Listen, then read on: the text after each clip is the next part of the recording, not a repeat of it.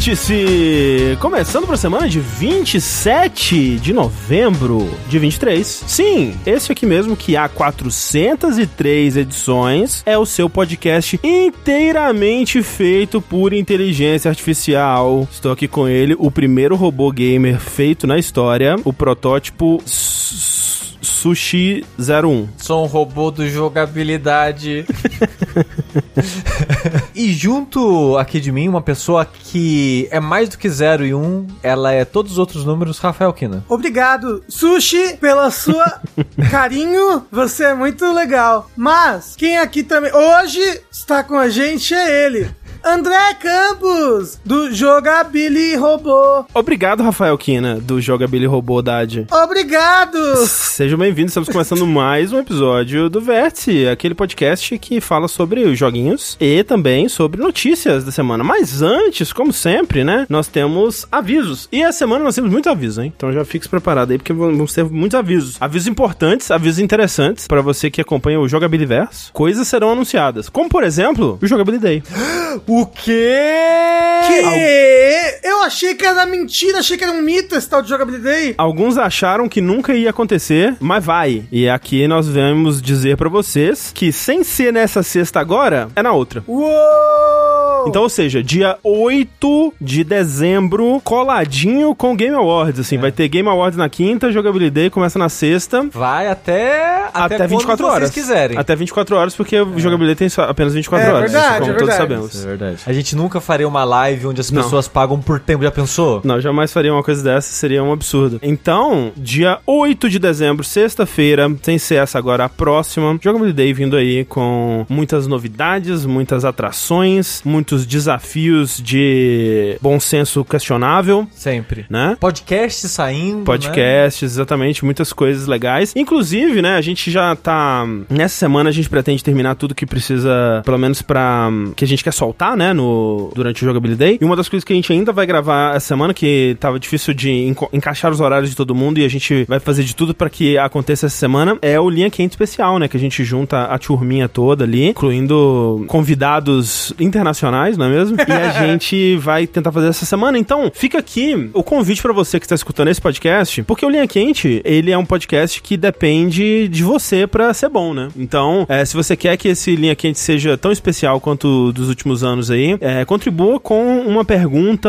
um, uma história pra gente ler, um caos, um, um desafio, né? Um, alguma, um desafio absurdo, alguma coisa assim, a lá linha quente, né? Você pode mandar tanto pro nosso usuário do Telegram, que é o mesmo pra qual você manda as perguntas do Vértice e tudo mais, que é o arroba jogabilidade, ou no nosso e-mail, linha quente, arroba jogabilidade.de, ou no retrospring.me barra jogabilidade. Então, tem essas três opções aí, tipo, a mais anônima de todas é o Retrospring, né? Que lá você não precisa se identificar de nenhuma forma. Nas outras duas, a gente vai acabar vendo o seu nome ali, mas, né, aquela coisa, confidencialidade prometida, né? Se você não quiser se identificar, a gente não te identifica. Lembrando que é retrospring.net barra jogabilidade. Ah, desculpa. É porque era, era formspring.me, né? Exato. É, eu confundo. É, é retrospring.net barra jogabilidade. Exato. Então, a gente vai gravar algumas coisas essa semana ainda, a gente tá naquela loucura de preparação, mas vai ser, vai, vai dar bom, vai ser show, vai ser massa. Jogabilidade Day, dia 8 de dezembro. Socorro. Sem ser essa sexta, na outra. Eu sei que a gente falou que a gente não ia fazer mais em dezembro. Você mas... lembra quando o sonho era setembro? Era. Caralho, ano que vem. Ano 2024 que vai.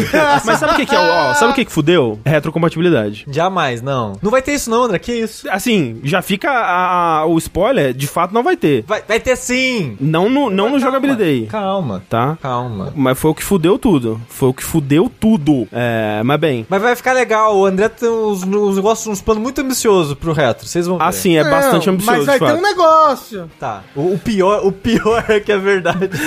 o, o meme do cachorro, pior que é o cachorrinho.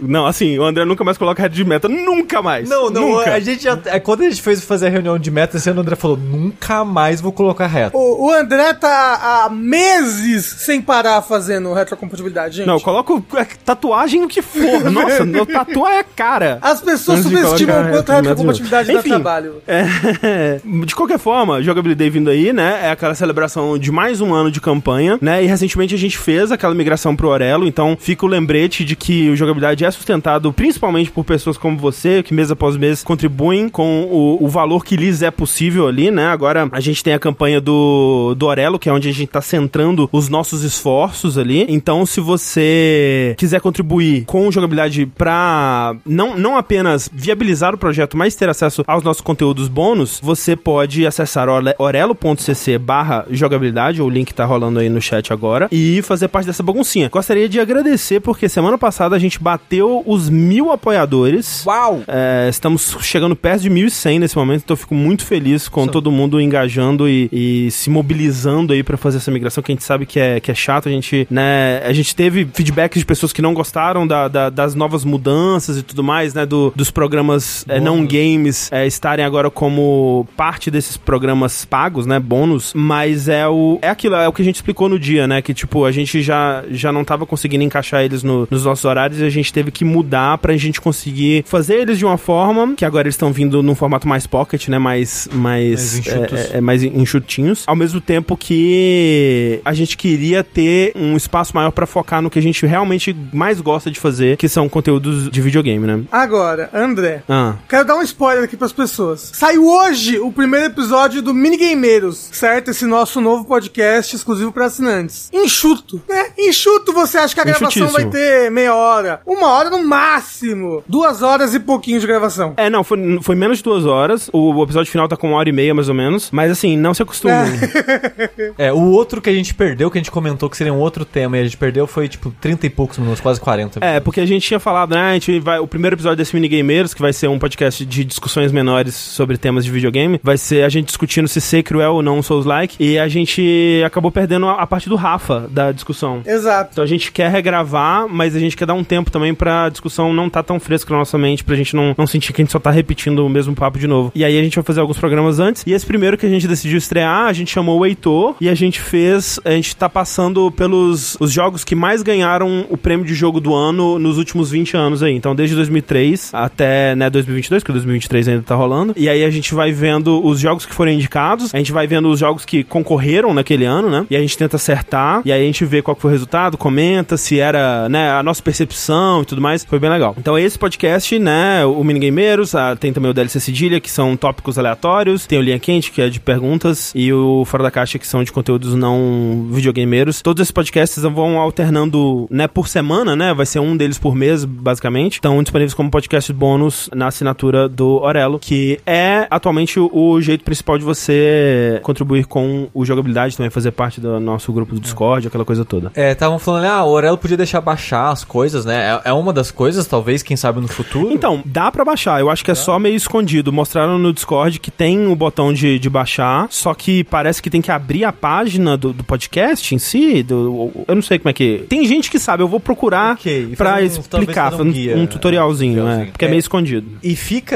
o, o clamor pra quem achou a plataforma do Orelo boa de ouvir os podcasts na lista lá, porque lá não tem só os especiais, né? Tem todos os nossos Tem todos os podcasts. podcasts, né? Então, se você tá curtindo o aplicativo do Orelo para usar e quiser ouvir todos os outros lá também, a gente agradece porque cai um cascalhinho pra gente. É verdade. A cada podcast que vocês ouvirem, quase todo. Exato. Mas bem, então fica aqui o nosso agradecimento a todo mundo que migrou, todo mundo que está apoiando a gente nesse momento, todo mundo que pretende apoiar um dia ainda. E, como prometido, a gente vai passar a voltar, na verdade, a agradecer as pessoas que estão num- a partir de um certo tier. Então fica aqui o meu muito obrigado ao Gustavo Rezende, A Glaucia Viana. Ao Thiago Páscoa Narciso. a Amanda Campos, Ao Filipovski. Ao Léo Bortolotti. ao Ramon Fernandes. Ao Matheus Jales. E ao Éder Ricardo. Muito obrigado. vocês e muito mais, né? A gente vai alternando eh, em cada podcast, a gente vai agradecer um pouquinho da- das pessoas aí, porque tem bastante gente. E já tem uma galera que eu vi no chat já hoje aí. É verdade. Então, muito obrigado, gente. É verdade. Muito obrigado, Naruto.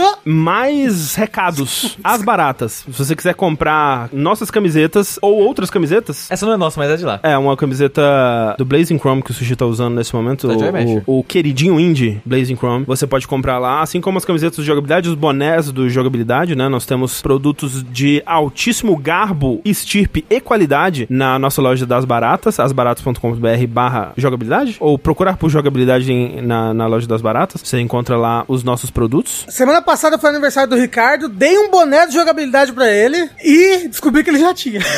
Mas viu? o bom é que eu dei, eu dei uma versão que ele não tinha ainda. Ah, você mandou a Trucker? Não, Ah, A normal, no caso. então. É que ele tinha a primeira não, versão. não, ele né? comprou a nova, agora. E eu, e eu dei pra ele a primeira versão. Ah, você deu a primeira. Entendi. Entendi. E, faz então, sentido, e é- tem, tem duas versões de boné lá pra você escolher também, né? A normal e a trucker, que é furadinha, pro seu cabelo respirar. É a redinha atrás, né? Exato. Então você pode acessar o site das baratas e comprar a sua camiseta e o seu boné, mas veja só, vai rolar nesse final de semana agora a CCXP, né? Que a gente, eu acho que nenhum de nós vai. Não, acho que não. Aliás, eles, eles, eles não sei. A gente, é que a gente talvez nem tenha pedido, né? É, eu nem pedi. Não. Mas eles. É porque originalmente, em um momento, o jogabilidade ia ser esse final de semana agora. Aí por isso a gente nem pediu. Mas eu vi que eles recusaram todo mundo também que pediu, assim. É, tava rolando isso aí mesmo. Mas enfim, se você for na CCXP, vão ter produtos de jogabilidade à venda lá. Vão ser os mesmos que estão na loja, né? Aquela camiseta com logo jogabilidade azul e o boné, né? Que a gente já anunciou aqui, já mostrou aqui. Mas vão estar à venda lá na CCXP, no stand da Jambô. A Jambô vai estar vendendo os produtos das baratas na CCXP,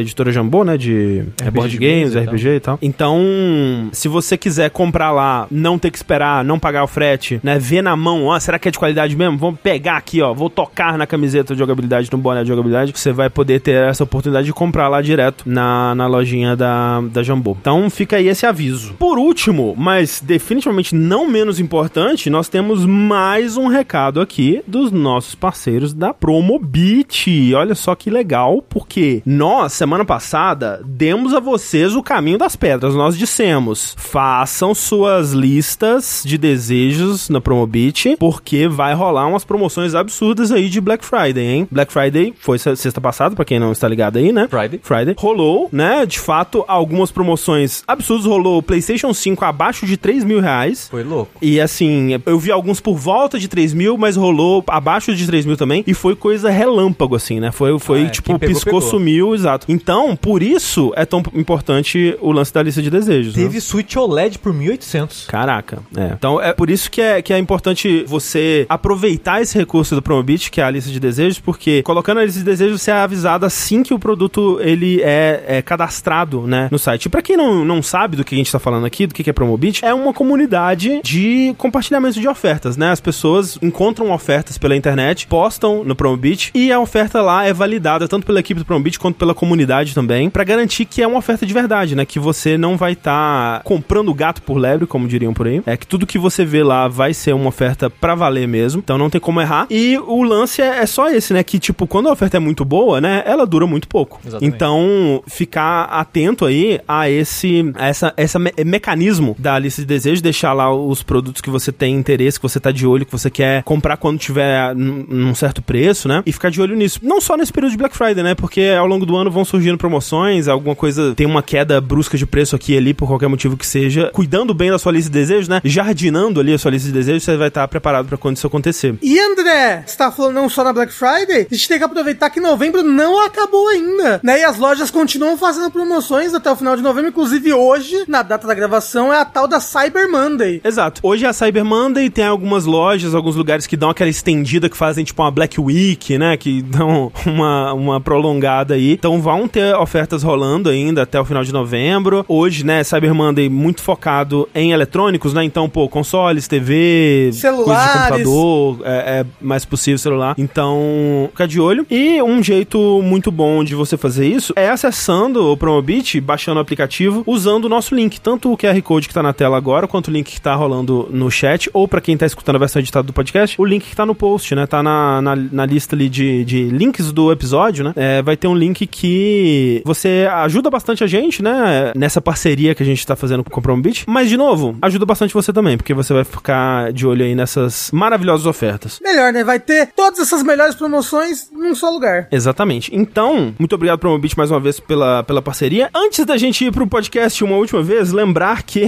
isso aqui acontece ao vivo no nosso canal da Twitch, twitch.tv jogabilidade, às segundas-feiras, sete e meia da noite. Então, você que tá ouvindo a versão editada do podcast, que tal, né? Na semana que vem, vir comparecer, vir é, presenciar esse calor humano, essa coisa bonita que tá acontecendo aqui. E pra você que tá ouvindo ao vivo, isso aqui é editado e se torna um podcast que você pode escutar no seu aplicativo de escolha. Um deles, por exemplo, é o Spotify, onde a gente tem uma caixinha lá pra você dar um feedback do podcast, deixar seu comentário e participar das nossas enquetes, né? Que a gente sempre deixa é, nos, nos episódios. A enquete do episódio passado, episódio 402, foi uma enquete muito importante. É uma, um Deu conhecimento. certo. Deu super certo. Não foi foi mal elaborada. É, e o resultado vai realmente é, esclarecer muita coisa aqui pra gente. Que no caso, a enquete foi a seguinte: Você que nunca viu o sushi, sabia pela voz que ele é careca? E aí as opções eram sabia, não sabia e eu já vi o sushi. E aí, talvez tenha sido mal elaborado, né? As, a- as respostas aqui. 64% disse que já viu o sushi. É, e aí, pessoas que sabiam que ele era careca sem ter visto foram 20%. E que não sabiam que ele era careca sem ter visto foram 15%. Então, assim, tá confirmado que dá pra saber pela voz. É Assim, eu tô. essas pessoas, essas 20% de pessoas que responderam que sabiam que eu era careca, foi porque eu já falei em algum programa Talvez. que eu era careca. Ela falou, ok, nunca vi, mas eu sei Não, que ele é Sushi. careca. É, talvez. É a voz de careca, ué. É, isso, é, isso é verdade. Exato. Agora tem que fazer a pergunta. Você que nunca viu o André, sabia que ele é gordo? Sabia que ele é careca? Também. André, revela, revela. Careca também. Aí a, gente faz, a gente faz um de cada, de cada pe- personagem do jogabilidade, de cada boneco. Inclusive, a gente tem que pensar numa enquete aí pra esse episódio, né? Vamos pensando sobre isso. Vamos pensando. ok? Vamos lá então pro nosso episódio dessa vez. E num episódio tão robótico, né? Tão tomado pelos algoritmos e inteligências artificiais e robôs, que nos prepara para o futuro, né, Rafa? E como já diria por aí, o futuro é agora, né? É verdade, André Campos, do jogabilidade. Olha só, André, recentemente no site Twitter X, as pessoas, não só do Brasil, não vou parar de falar assim, desculpa. Por favor, né? Desculpa! Ó, o, ba- o bagulho é o seguinte: as pessoas foram jogar um novo jogo de lutinha do Naruto, Naruto vs Boruto Ultimate Ninja Store Connections. Que é o novo Narutinho aí da CyberConnect 2, né? Esse grande Exato. estúdio aí de Asura's Wrath e etc. E, e etc. Pô, e, e Dragon Ball Kakarot, né? E etc. E aqueles jogos do Dot Hack também. Isso. E etc. E etc. E o negócio é, o pessoal tava achando muito estranho a dublagem de algumas partes. Isso, como eu falei, não só o pessoal que tava jogando em inglês, o pessoal dos Estados Unidos, etc., como aqui em português também. Fala, nossa, que tá estranho, tá esquisito. O que aconteceu? Será que foi uma má direção? Será? Porque são os dubladores oficiais. Inclusive, tem partes que já foram dubladas em outros jogos. É, são, são momentos que já aconteceram antes, né? Tipo, que, que Exato. são estão aparecendo de novo nesse jogo, né? É, porque esses jogos do Naruto da, da CyberConnect, eles sempre recontam a história do anime, sabe? Sim, sim. tem momentos e, e cutscenes que só tá remostrando, sabe? É, principalmente esses agora que são tipo, ah, Connections, tive um outro que era Generations, né? Que aí ele é Isso. meio que um compiladão, assim, então tem vários momentos repetecos. Isso. E aí o que aconteceu foi as pessoas falaram, nossa, que estranho. Isso daí não é inteligência artificial? Porque, André, parecia e parece muito. Alguns usuários, inclusive, realizaram testes com software que acusa se um áudio é não feito por IA e acusou que tinha sido inteligência artificial a voz no jogo. Ou pelo menos parcialmente inteligência artificial, Exato, não inteligência exato. artificial misturada ali com a, a dublagem da. No caso do, do americano era uma fala do, do Naruto, né? E aí a, a própria atriz que faz o, o Naruto se manifestou falando, tipo, peraí, o que, que tá acontecendo aqui? Eu não dublei isso. Eu não. É. Tipo, nenhum diretor me permitiria ter dublado assim, sabe? Porque é muito esquisito. Inclusive, vou passar aqui o trecho. Vou passar primeiro o trecho com a dublagem humana, né? Que era como tava no, no jogo antigo. Então é o Naruto perguntando se aquilo acordou o, o seu amigo Sasuke. Eu acho que é o, é o- é o menino aqui, né? É, é o Sasuke, pelo amor de Deus. Ah, Tava, podia ser o Itachi, tudo a mesma coisa. Podia ser algum outro Uchiha que eu não conheço. Né? Aí, beleza. O, aquele, aquela tensão sexual, aquela coisa toda, né, Naruto? Aí, beleza. Esse aqui é num, num jogo antigo. No jogo atual, que é o Connections, né? Vamos lá. Esse aqui é o que estão acusando de ter sido feito por IA. Did that wake you up?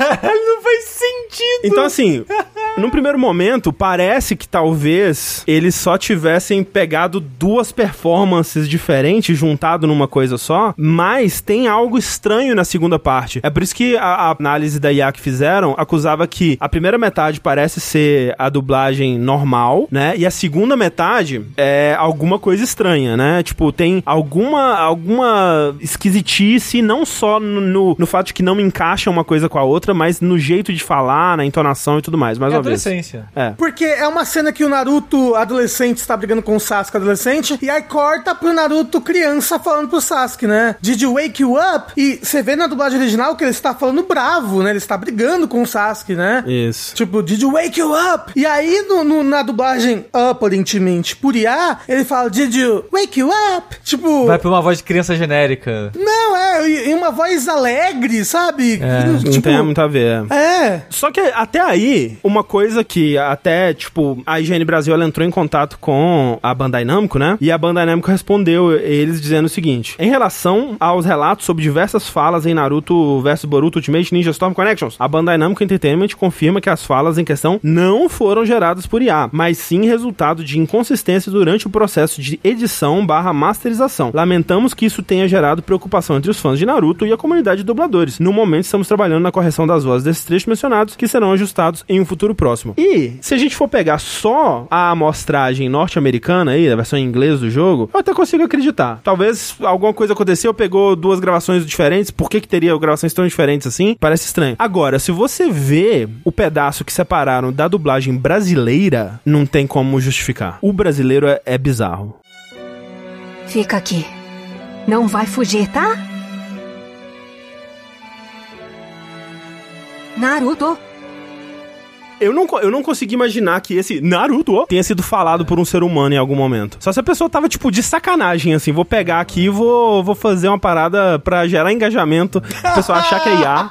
Que é a única explicação. Agora, por que, sabe? Por que que... Será que deu algum problema na gravação? Porque, tipo, parcialmente parece ter sido feito pela dubladora, né? Ou sei lá, só parte pelo menos tá convincente e só uma parte ficou esquisita, né? E deu pra perceber. Como que vai ter problema a edição de todos os idiomas também, né? Se, É. se for levando em conta a, a versão É, deles. é. É. muito estranho. André, André, Hum. e se a gente pegar um minigameiros que perdeu a minha, meu áudio e botar só o meu áudio com inteligência artificial no lugar? O que que você acha? Eu acho uma boa, Rafa. É porque esse- essa parada, né, precisa de ter um, um banco de dados, assim, um banco de, de voz, né, da pessoa pra criar um modelo vocal ali convincente, né? E, pô, tem horas e horas do Rafa aí. Se separar, né? Alimentar isso daí pra uma IA, a gente consegue ter o nosso próprio Rafa virtual. André, não, não incentiva, André. As pessoas vão usar isso pro mal. Não, com certeza. Com certeza vão. Agora, André, uma coisa também, eu não sei, mas que as pessoas acusaram é que no começo do jogo tem um logo da Azure, que é uma ferramenta de clonagem de voz da Microsoft. É, é uma ferramenta de outras coisas, de vários serviços de nuvem, né? Mas que uma das coisas é,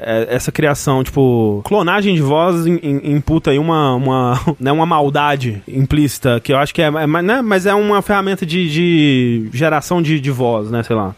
Tem lá, mas, eu, mas né, eu acho que isso não, não indica, tipo, eles estarem usando o Azure da, da Microsoft não significa que eles estão necessariamente usando essa ferramenta. Pode ser um, né, uma, uma caralhada de outras ferramentas ou só o serviço de nuvem mesmo, né? Dito isso, altas notícias da Microsoft investindo em IA Sim, recentemente. sim, né? sim, sim. Alguém deu uma ideia muito boa no chat, hein? Que é o seguinte: a gente tem vários programas antigos com Corra, com o Rick. Vamos fazer inteligências artificiais dele pra eles continuarem participando aqui com a gente. Eu acho uma excelente ideia. Pois Eles é. com certeza não vão né, ter nenhuma objeção contra isso aí. Ninguém precisa saber.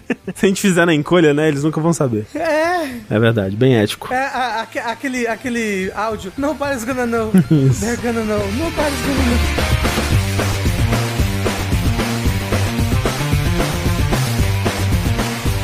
Falar em práticas éticas acontecendo nos joguinhos, Sushi, Uma coisa que tem acontecido também, assim, eu não lembrava, mas eu lembrei.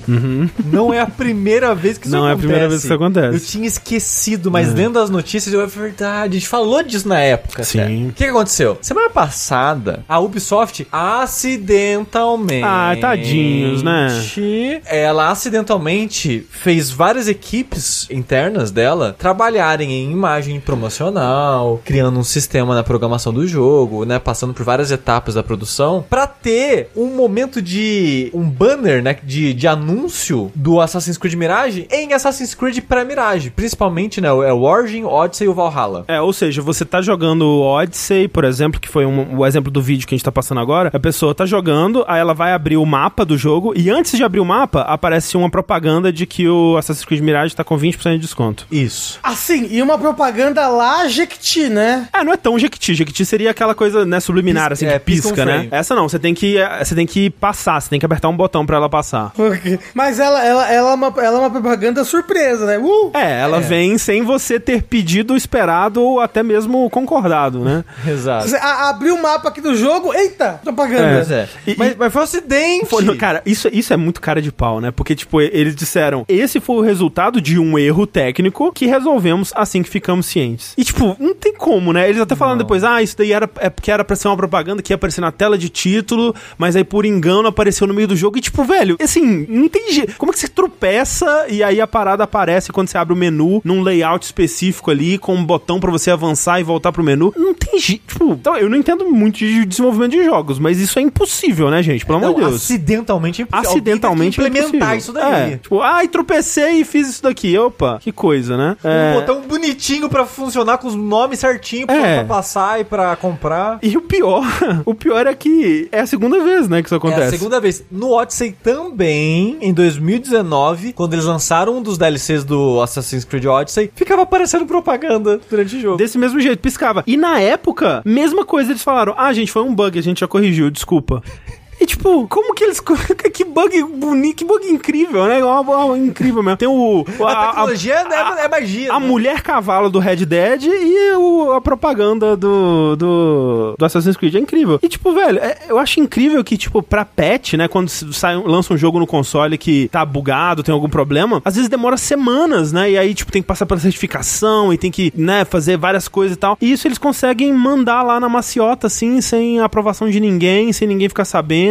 É muito esquisito. Será que porque não é uma atualização, é meio que um hotfix, assim? É, algo- tem coisas que eles conseguem. Mas, tipo, esse tipo de coisa não teve. Tipo, ah, é- e é por isso que eles estão falando, ah, foi um erro, gente, desculpa. Porque provavelmente tem alguma. né, al- alguma coisa que impede eles de fazer esse tipo de. de sei lá, deveria ter, pelo menos, né? Assim, Assim, a- talvez a única coisa que impeça seja a ética, né? É. Porque assim, pra mim, 100% é eles estão dando um João sem braço, estão testando, fazendo um, tipo um, ah, um, um teste AB aí, alguma coisa assim, de ah, vamos ver o engajamento que isso gera. Será que é um caminho que vale a pena, né? E aí, mesmo que eles consigam deixar isso por um dia, assim, eles já conseguem tirar um- uns dados de quantas pessoas engajaram com publicidade, né? E tal. Então, o Sansigolo falou, ah, mas a Ubisoft já faz tempo que ela coloca essas propagandas na tela de título do jogo. Diferente. É diferente e a justificativa, a desculpa deles era essa. Ah, não, esse, esse banner é pra aparecer na, na- na tela de título do jogo, E- não agora. Eu acho ruim também. Tipo, eu acho Também, que pra um produto que você pagou ali, preço premium, né? 60, 70 dólares e tudo mais, ainda tá aparecendo, que nem, por exemplo, eu fico puto com a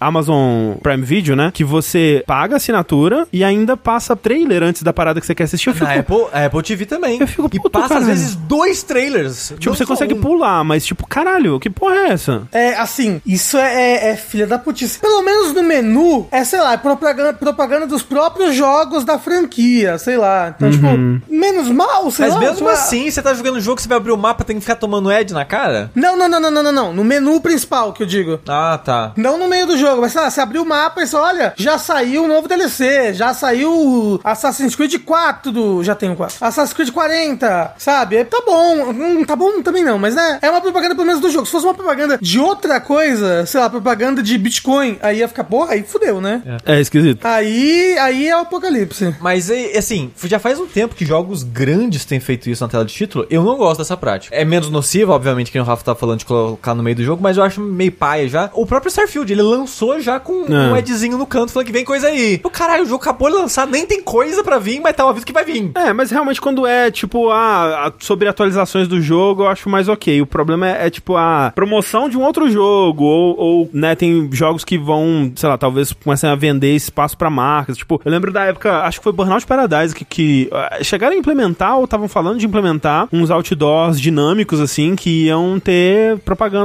de marcas no mundo que iam atualizando, né, com, conforme, né, e alguns outros jogos ao longo do, do tempo fizeram isso. Eu não sei porque que não emplacou, talvez era difícil de, né, talvez não tinha muito engajamento, talvez era difícil de levar a pessoa do jogo pra, pro, pro call to action ali, pro, pro, pro engajamento, né. Ó, falando no NBA 2K, no FIFA rola isso. É, no NBA 19, eu acho que eles, eles. Eu não sei se ainda hoje tem, mas eu lembro na época que tinha uns trailers obrigatórios, assim, na, na tela de loading. Umas paradas esquisitas, assim. O Product Placement placement da Monster no Death Stranding, eu acho que é outra parada. Não, não, não é a mesma coisa. Eu, eu, eu acho escroto também, mas pelo menos tá integrado no mundo. É que nem, tipo, a- as pilhas Energizer no Alan Wake original, sabe? o Cup Noodles no Final Fantasy XV. É, eu acho. Eu, pref- preferia que não tivesse. boa. É, eu acho bem que- mais de boa do que o jogo É bem mais de boa. É bem mais de boa, sabe? sim. Mas também preferia que não tivesse. Sim, o Cup Noodles do Final Fantasy XV é cômico, na verdade, né? É, chega a ser uma coisa engraçada, né? Mas eu só queria dizer aqui que o, o- essa matéria ela, ela traz algumas outras informações também de, de situações que isso aconteceu. E eu não sabia disso no Dragon Age Origin. Quando saiu um dos DLCs, se você não tinha um dos DLCs, no seu acampamento surgia um NPC novo. Uau. Que ficava com marca de quest na cabeça dele. E a marca só sumia e ele só saía do seu acampamento quando você comprava o DLC. Caralho, E a é, única Cara, a- coisa que esse cara fazia era: Ô, você viu que saiu o DLC novo aí?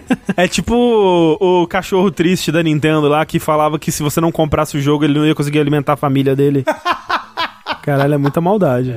Ah, esse era muito legal. Não, era, era, era meio, era meio ma- maligno, mas era, era, tão, era tão descarado. Ah, agora, a EA jamais faria um negócio desse, Sushi, para. Não, não. Mas eu não fazia ideia que tinha rolado isso no Dragon Age. Incrível. Você acha que isso abre precedente, ads in game, eu jogo? Eu acho que eu acho que o Ubisoft tá testando alguma coisa pra Sim. né, fazer pra valer em breve aí, assim, em algum formato, alguma coisa assim, porque acidente eu tenho certeza que não foi. Ah, não. Foi só um migué só. Só um miguezinho.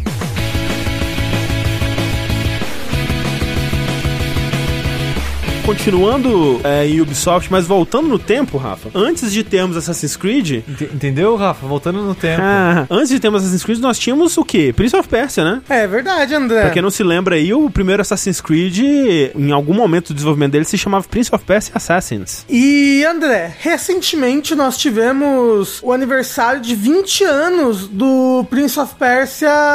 Não, é, no Prince of Persia Sands of Time, certo? Chama o Samu que eu tô morrendo. André, quantos anos tem o Prince of Persia original? O de. Ele é de PC lá? 89, né? Então. Nossa senhora, ele é de... Nossa, ele é mais velho que eu. Nossa, então tá bom. Então nós tivemos 20 anos do Prince of Persia Sands of Time, que era o Prince of Persia de PlayStation 2, que meio que foi a revitalização do... da franquia Prince of Persia, né? Na época. Um jogo incrível. Quem não jogou, jogue. Virou até filme. É verdade, né? E esse jogo tão incrível estava tendo. Está, estava tendo, não sei se é um gerúndio, estava tendo um remake. Um remake de desenvolvimento bastante conturbado, né? Então, exatamente. Quando eles anunciaram esse remake, é, as pessoas caíram matando em cima porque ele parecia meio feinho. É, ele parecia um remake de orçamento baixo, assim, né? Tipo, você via que era um remake completo, porque, né, tava mudando, né, modelos, iluminação, parecia estar mudando mecânicas e tudo mais, mas parecia meio, né, um orçamento baixo mesmo, né? Parecia que não, não estava investindo tanto quanto uma franquia e um jogo dessa importância, talvez, né, merecesse, assim. Assim, dito isso, dito isso, fazia muito tempo que não se mencionava Prince of Persia na De Ubisoft, né? De fato. Mas, de qualquer maneira, Só pra dar um histórico, Rafa, tipo, esse remake foi anunciado no final de 2020 isso, é em, Em setembro, de setembro. 2020. com lançamento pra é, janeiro de 2021, né? Tipo, era. Estamos anunciando agora e já vai sair, né? E aí, quando ele foi mostrado e teve essa recepção super negativa, primeiro ele fo- ele foi adiado pra março do, de 2021 ainda. E daí, em fevereiro de 2021, eles falaram: ah, não vai dar não. Março também não vai dar, a gente vai adiar indefinidamente. Em fevereiro de 2022. Não, em 2021. Não, não, 2022. Não, 22 é quando cancela. Então, exatamente, foi quando ele foi adiado por tempo indeterminado. Não, a primeira vez que ele foi adiado por tempo indeterminado foi em 2021. Ah, na, na matéria tá 2022. Deu uma pesquisada, eu vi 2021. Ento- Então, em em fevereiro de 2021 foi adiado indefinidamente. E aí, em maio de 2022, que o, o jogo até então ele estava sendo desenvolvido pela Ubisoft Pune e Ubisoft Mumbai, né? Ele mudou de equipe. E aí, também ficou mais um tempo aí sem, sem a gente ouvir falar sobre ele. O desenvolvimento foi passado para Ubisoft Montreal, que é o estúdio por trás do Prince of Persia Sands of Time original, né? Que aí, tipo, ó, eles perceberam que talvez devessem dar um pouco mais de atenção pra esse jogo aqui. E aí, em maio de 2023, no ano seguinte, é que a gente foi ter mais uma atualização do, do jogo. E aí a gente ficou sabendo que ele, na verdade, estava passando por um reboot completo. Que aquele desenvolvimento, esse jogo que a gente viu no trailer, provavelmente nem existe mais, e que eles estavam em estágios eh, bem iniciais de desenvolvimento ainda, que... O que é louco, porque isso lá que vai sair daqui a pouco, né? Quando eles anunciaram. Então, É, agora a gente não sabe, na verdade. agora ainda. a gente não sabe. Desde que ele foi adiado. Não, não, que o projeto que foi cancelado, eu digo. Ele falou, ah, tá pra Ah, sair. é, ah, não, então. cancela e começa de novo. É, quando, ele, quando mostraram já tava pra sair, né? Mas é. É, mas é, como ele rebutou completamente, é que nem o Metroid Prime 4. Certeza que tem, que tem um Metroid Prime 4 bem avançado em algum lugar que foi É. rebutado completamente, Com certeza, sabe? com certeza. Mas é, e aí agora a gente tem essa nova atualização, né? Isso, e aí o negócio é, é terça-feira passada da gravação desse podcast, no dia 21 de novembro, a Ubisoft celebrou o aniversário do Sands of Time no Twitter e nos lembrou que o remake está em desenvolvimento e que recentemente ele passou por um marco interno importante, seja lá o que isso signifique. Seja lá o que isso signifique, de fato. Assinaram que vai sair. É. Exato, vai sair.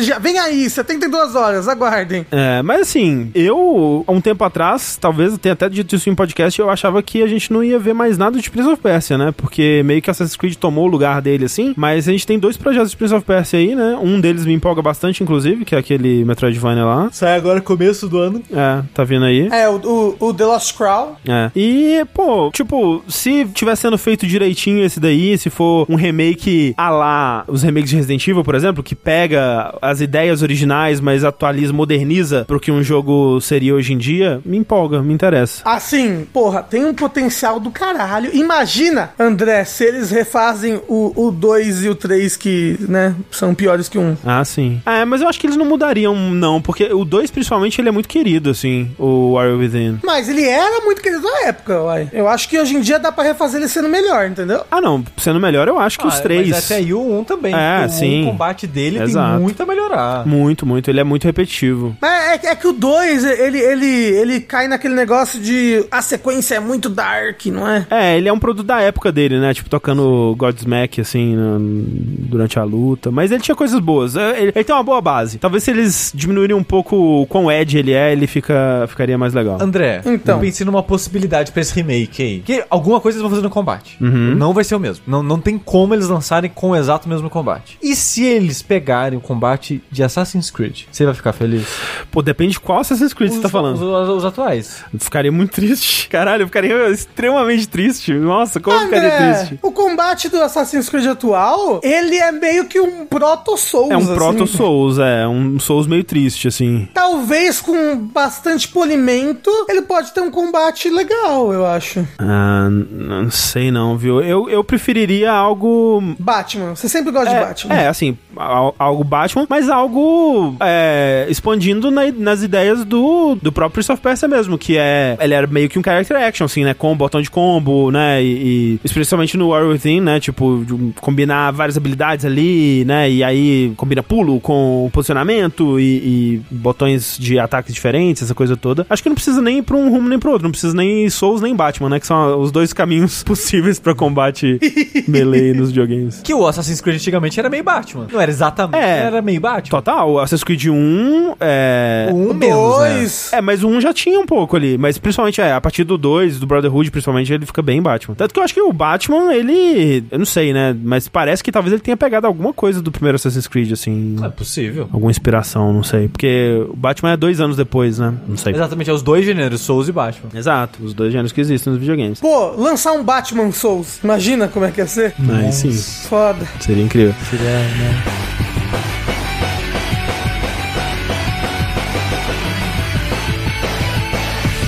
Continuando no tema de remakes, outro remake muito conturbado e outro jogo de 2003, hein, que também tá fazendo 20 anos. Ai, meu Deus, meu coração. Esse foi anunciado em 2021, num evento do, do PlayStation. Teve um teaserzinho de nada ali, só um- uma mensagem tipo, olha, vai rolar, hein, galera, vai tá acontecendo, né? né? Nos bastidores, assim, a gente ficou sabendo que ele já tava há uns 3 anos em desenvolvimento, que é o remake do Star Wars Knights of the Old Republic. É um jogo clássico clássico muito lembrado muito com, com muito carinho, né, é, da, da BioWare aí, da, da época pré-EA da BioWare, né? É, ele, pra quem nunca jogou, ele é um pré-Mass Effect, em muitas coisas. É. Principalmente, no que tange diálogo, né? É, na época eu lembro que a, a- o, o Mass Effect, ele parecia a BioWare falando, tipo, pô, legal esse negócio de RPG espacial, assim, vamos fazer um que não dependa da licença de Star Wars, vamos criar o nosso próprio universo, assim. Mas o Mass Effect, ele parecia, em alguns aspectos, uma espécie de sequência espiritual do Knights of the Republic, que a gente chama de KOTOR, né? Enfim, o fato é que ele tava sendo desenvolvido há uns três anos aí pela Aspyr, ou Aspire, não sei como é que pronuncia, que é uma empresa que trabalhou em vários remasters e portes de jogos de Star Wars e tudo mais, e que tinha trazido para o desenvolvimento vários membros da equipe original da, da BioWare que trabalharam no jogo. Só que em maio do ano seguinte, 2022, a Embracer colocou a Saber Interactive no projeto, né, como um estudo de apoio, e logo em seguida, em julho, é, foi adiado indefinidamente também. É, e aí o que se fala nos bastidores, e aí ó, na época saiu uma matéria do, do Jason Schreier falando sobre isso, é que eles tinham feito um corte vertical do jogo, né, uma demonstração pra convencer, principalmente a Lucasfilm e a, a Sony, né, que estavam investindo no projeto, tanto que por isso que foi mostrado num evento do, do PlayStation, pra falar, olha, é isso que a gente tá fazendo, olha, vai ser legal, vamos lá, vamos continuar, vamos dar continuidade e tudo mais. E eles não curtiram o que eles viram, falaram que não tava no nível que eles esperavam e tal. E aí alguma coisa aconteceu internamente que o projeto foi meio que deixado pra escanteio, assim, tipo, primeiramente, depois a gente foi descobrir que ele foi tirado da Aspire Media e foi passado quase que totalmente pra Saber, pra, pra eles desenvolverem o projeto todo, pra eles estavam com problemas de desenvolvimento na Aspire e tudo mais, eles não estavam conseguindo levar pra qualidade que eles queriam. Só que a partir daí também o, o jogo passou a ser um assunto meio que evitado, assim, em conferências, quando tinha entrevistas com, com o CEO da Embracer e tudo mais. Tanto que, até nesse último relatório trimestral que a gente falou sobre no vértice passado, eles recusaram a falar sobre, né? Não, não citaram mais o jogo. Foi como se, tipo, ah, a gente nem, nem, nem sabe o que é esse jogo mais. E deu aquela impressão de que, eita, então parece que o jogo foi cancelado mesmo, né? Tanto que o Jeff Grubb, ele tinha dito que, de acordo com as fontes dele, o projeto estava completamente paralisado, que não tinha ninguém trabalhando nele. E faz sentido, dado a Embracer está no. Exato, o momento da Embracer. tudo. Exato, exatamente. Só que o Jason Schreier, que eu confio mais do que o Jeff Grubb, diga-se de passagem. Desculpa Jeff Grubb. Desculpa, Jeff Grubb. Veio e confirmou que, de acordo com as fontes dele, duas fontes separadas dentro da Saber, que o projeto ainda está em andamento, ele- eles ainda estão trabalhando no projeto do remake. Só que aí eles falam assim: é um- são duas coisas diferentes. Se tem gente trabalhando, tem. Se a gente acha que vai sair, que vai ser finalizado, que não vai ser cancelado ainda em breve, aí já é outra questão. A gente não sabe, a gente não tem muita certeza, porque parece que realmente foi. O foco foi, foi reduzido, né? Não tem tanta gente assim trabalhando, mas ele não tá completamente paralisado ainda, então ainda tem uma, uma esperança aí de que esse remake saia um dia. O que eu acho que seria legal, porque o que eu me lembro desse jogo é que ele tinha uma história muito legal, por muito tempo ele foi minha coisa favorita de Star Wars, assim, em termos de, de história. Hoje em dia é o episódio 9, né? Que você ama muito. Exato, episódio 9 impecável, com certeza. Mas ele envelheceu muito mal, eu sinto. Eu, eu acho que pegar ele pra jogar hoje em dia teria que passar por um processo de adaptação forte, assim, né? Porque tem muita coisa nele que é muito da época, assim, muita coisa que talvez não tenha evoluído, não tenha envelhecido tão bem assim. Então acho que um remake cairia bem, Cotorzinho. Mas ao mesmo tempo parece um, remake muito mais difícil ou caro de fazer do que os jogos da Embracer costumam ser. Sim, porque ele é, um- ele é um jogo bem vasto e pra trazer isso pros padrões de hoje em dia, né? É muito mais Trampo. trabalhoso do que era na época, né? Então. Quantidade de, mais caro. de texto, de adaptação pra história, esse tipo de coisa vai deixar o jogo muito mais complicado de fazer.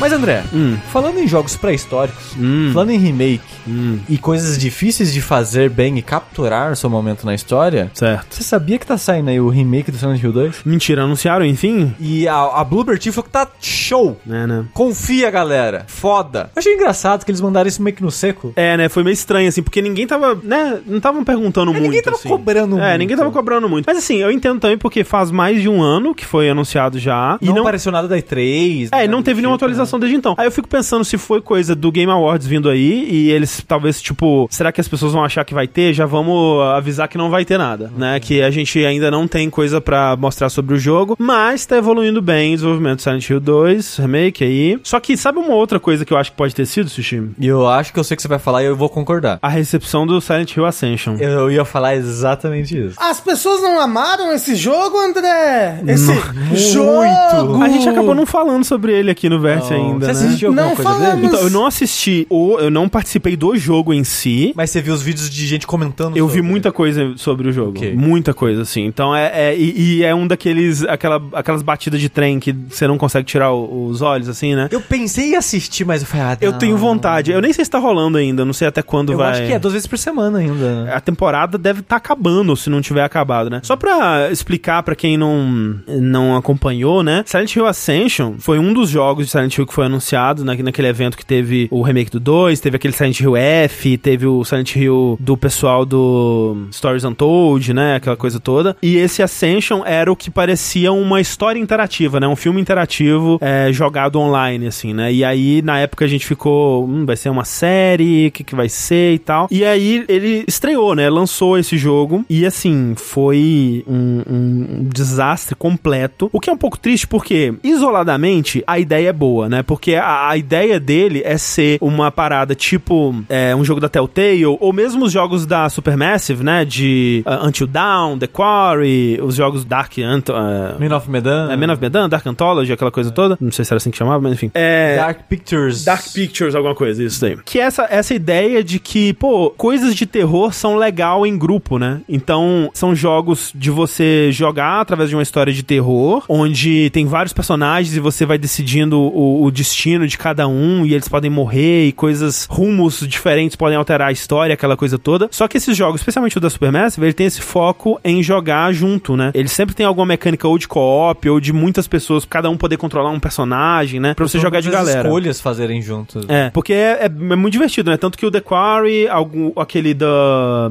Little Hope, né? Little a gente Hope. jogou em live também, foi bem legal. É, realmente tem alguma coisa aí nesse formato que funciona. Então, o que eles fizeram? Vamos fazer um- uma história assim, né? Um- um- uma série interativa aí que você vai jogar e vai ter Quick Time Events e vai, você vai decidir o destino desses personagens, e vai ter escolhas e tudo mais. No universo de Silent Hill, uma história nova, não é um remake, não é, é, é uma coisa totalmente isolada. Só que vai ser um multiplayer massivo, né? Vai ser jogando com centenas, com milhares de pessoas ao mesmo tempo, numa sala, como se fosse uma sala de chat, assim, uma sala da, da Twitch, É. vamos dizer. É, ou seja, era um você decide moderno. É, é um você decide moderno, basicamente. E aí, a ideia é que você vai estar jogando, vai surgir um Quick Time Event, e aí vai ter tanto um placar seu individual, mas o que vai modificar a história vai ser o placar mundial, digamos assim, né? Então, se a maioria das pessoas que tá, estão assistindo completar esse Quick Time Event, ele vai ter sido completado. É, numa decisão, se a maioria das pessoas decidirem pra tal escolha, né? Essa escolha vai ser tomada e a história vai seguir por aquele caminho. O problema é que,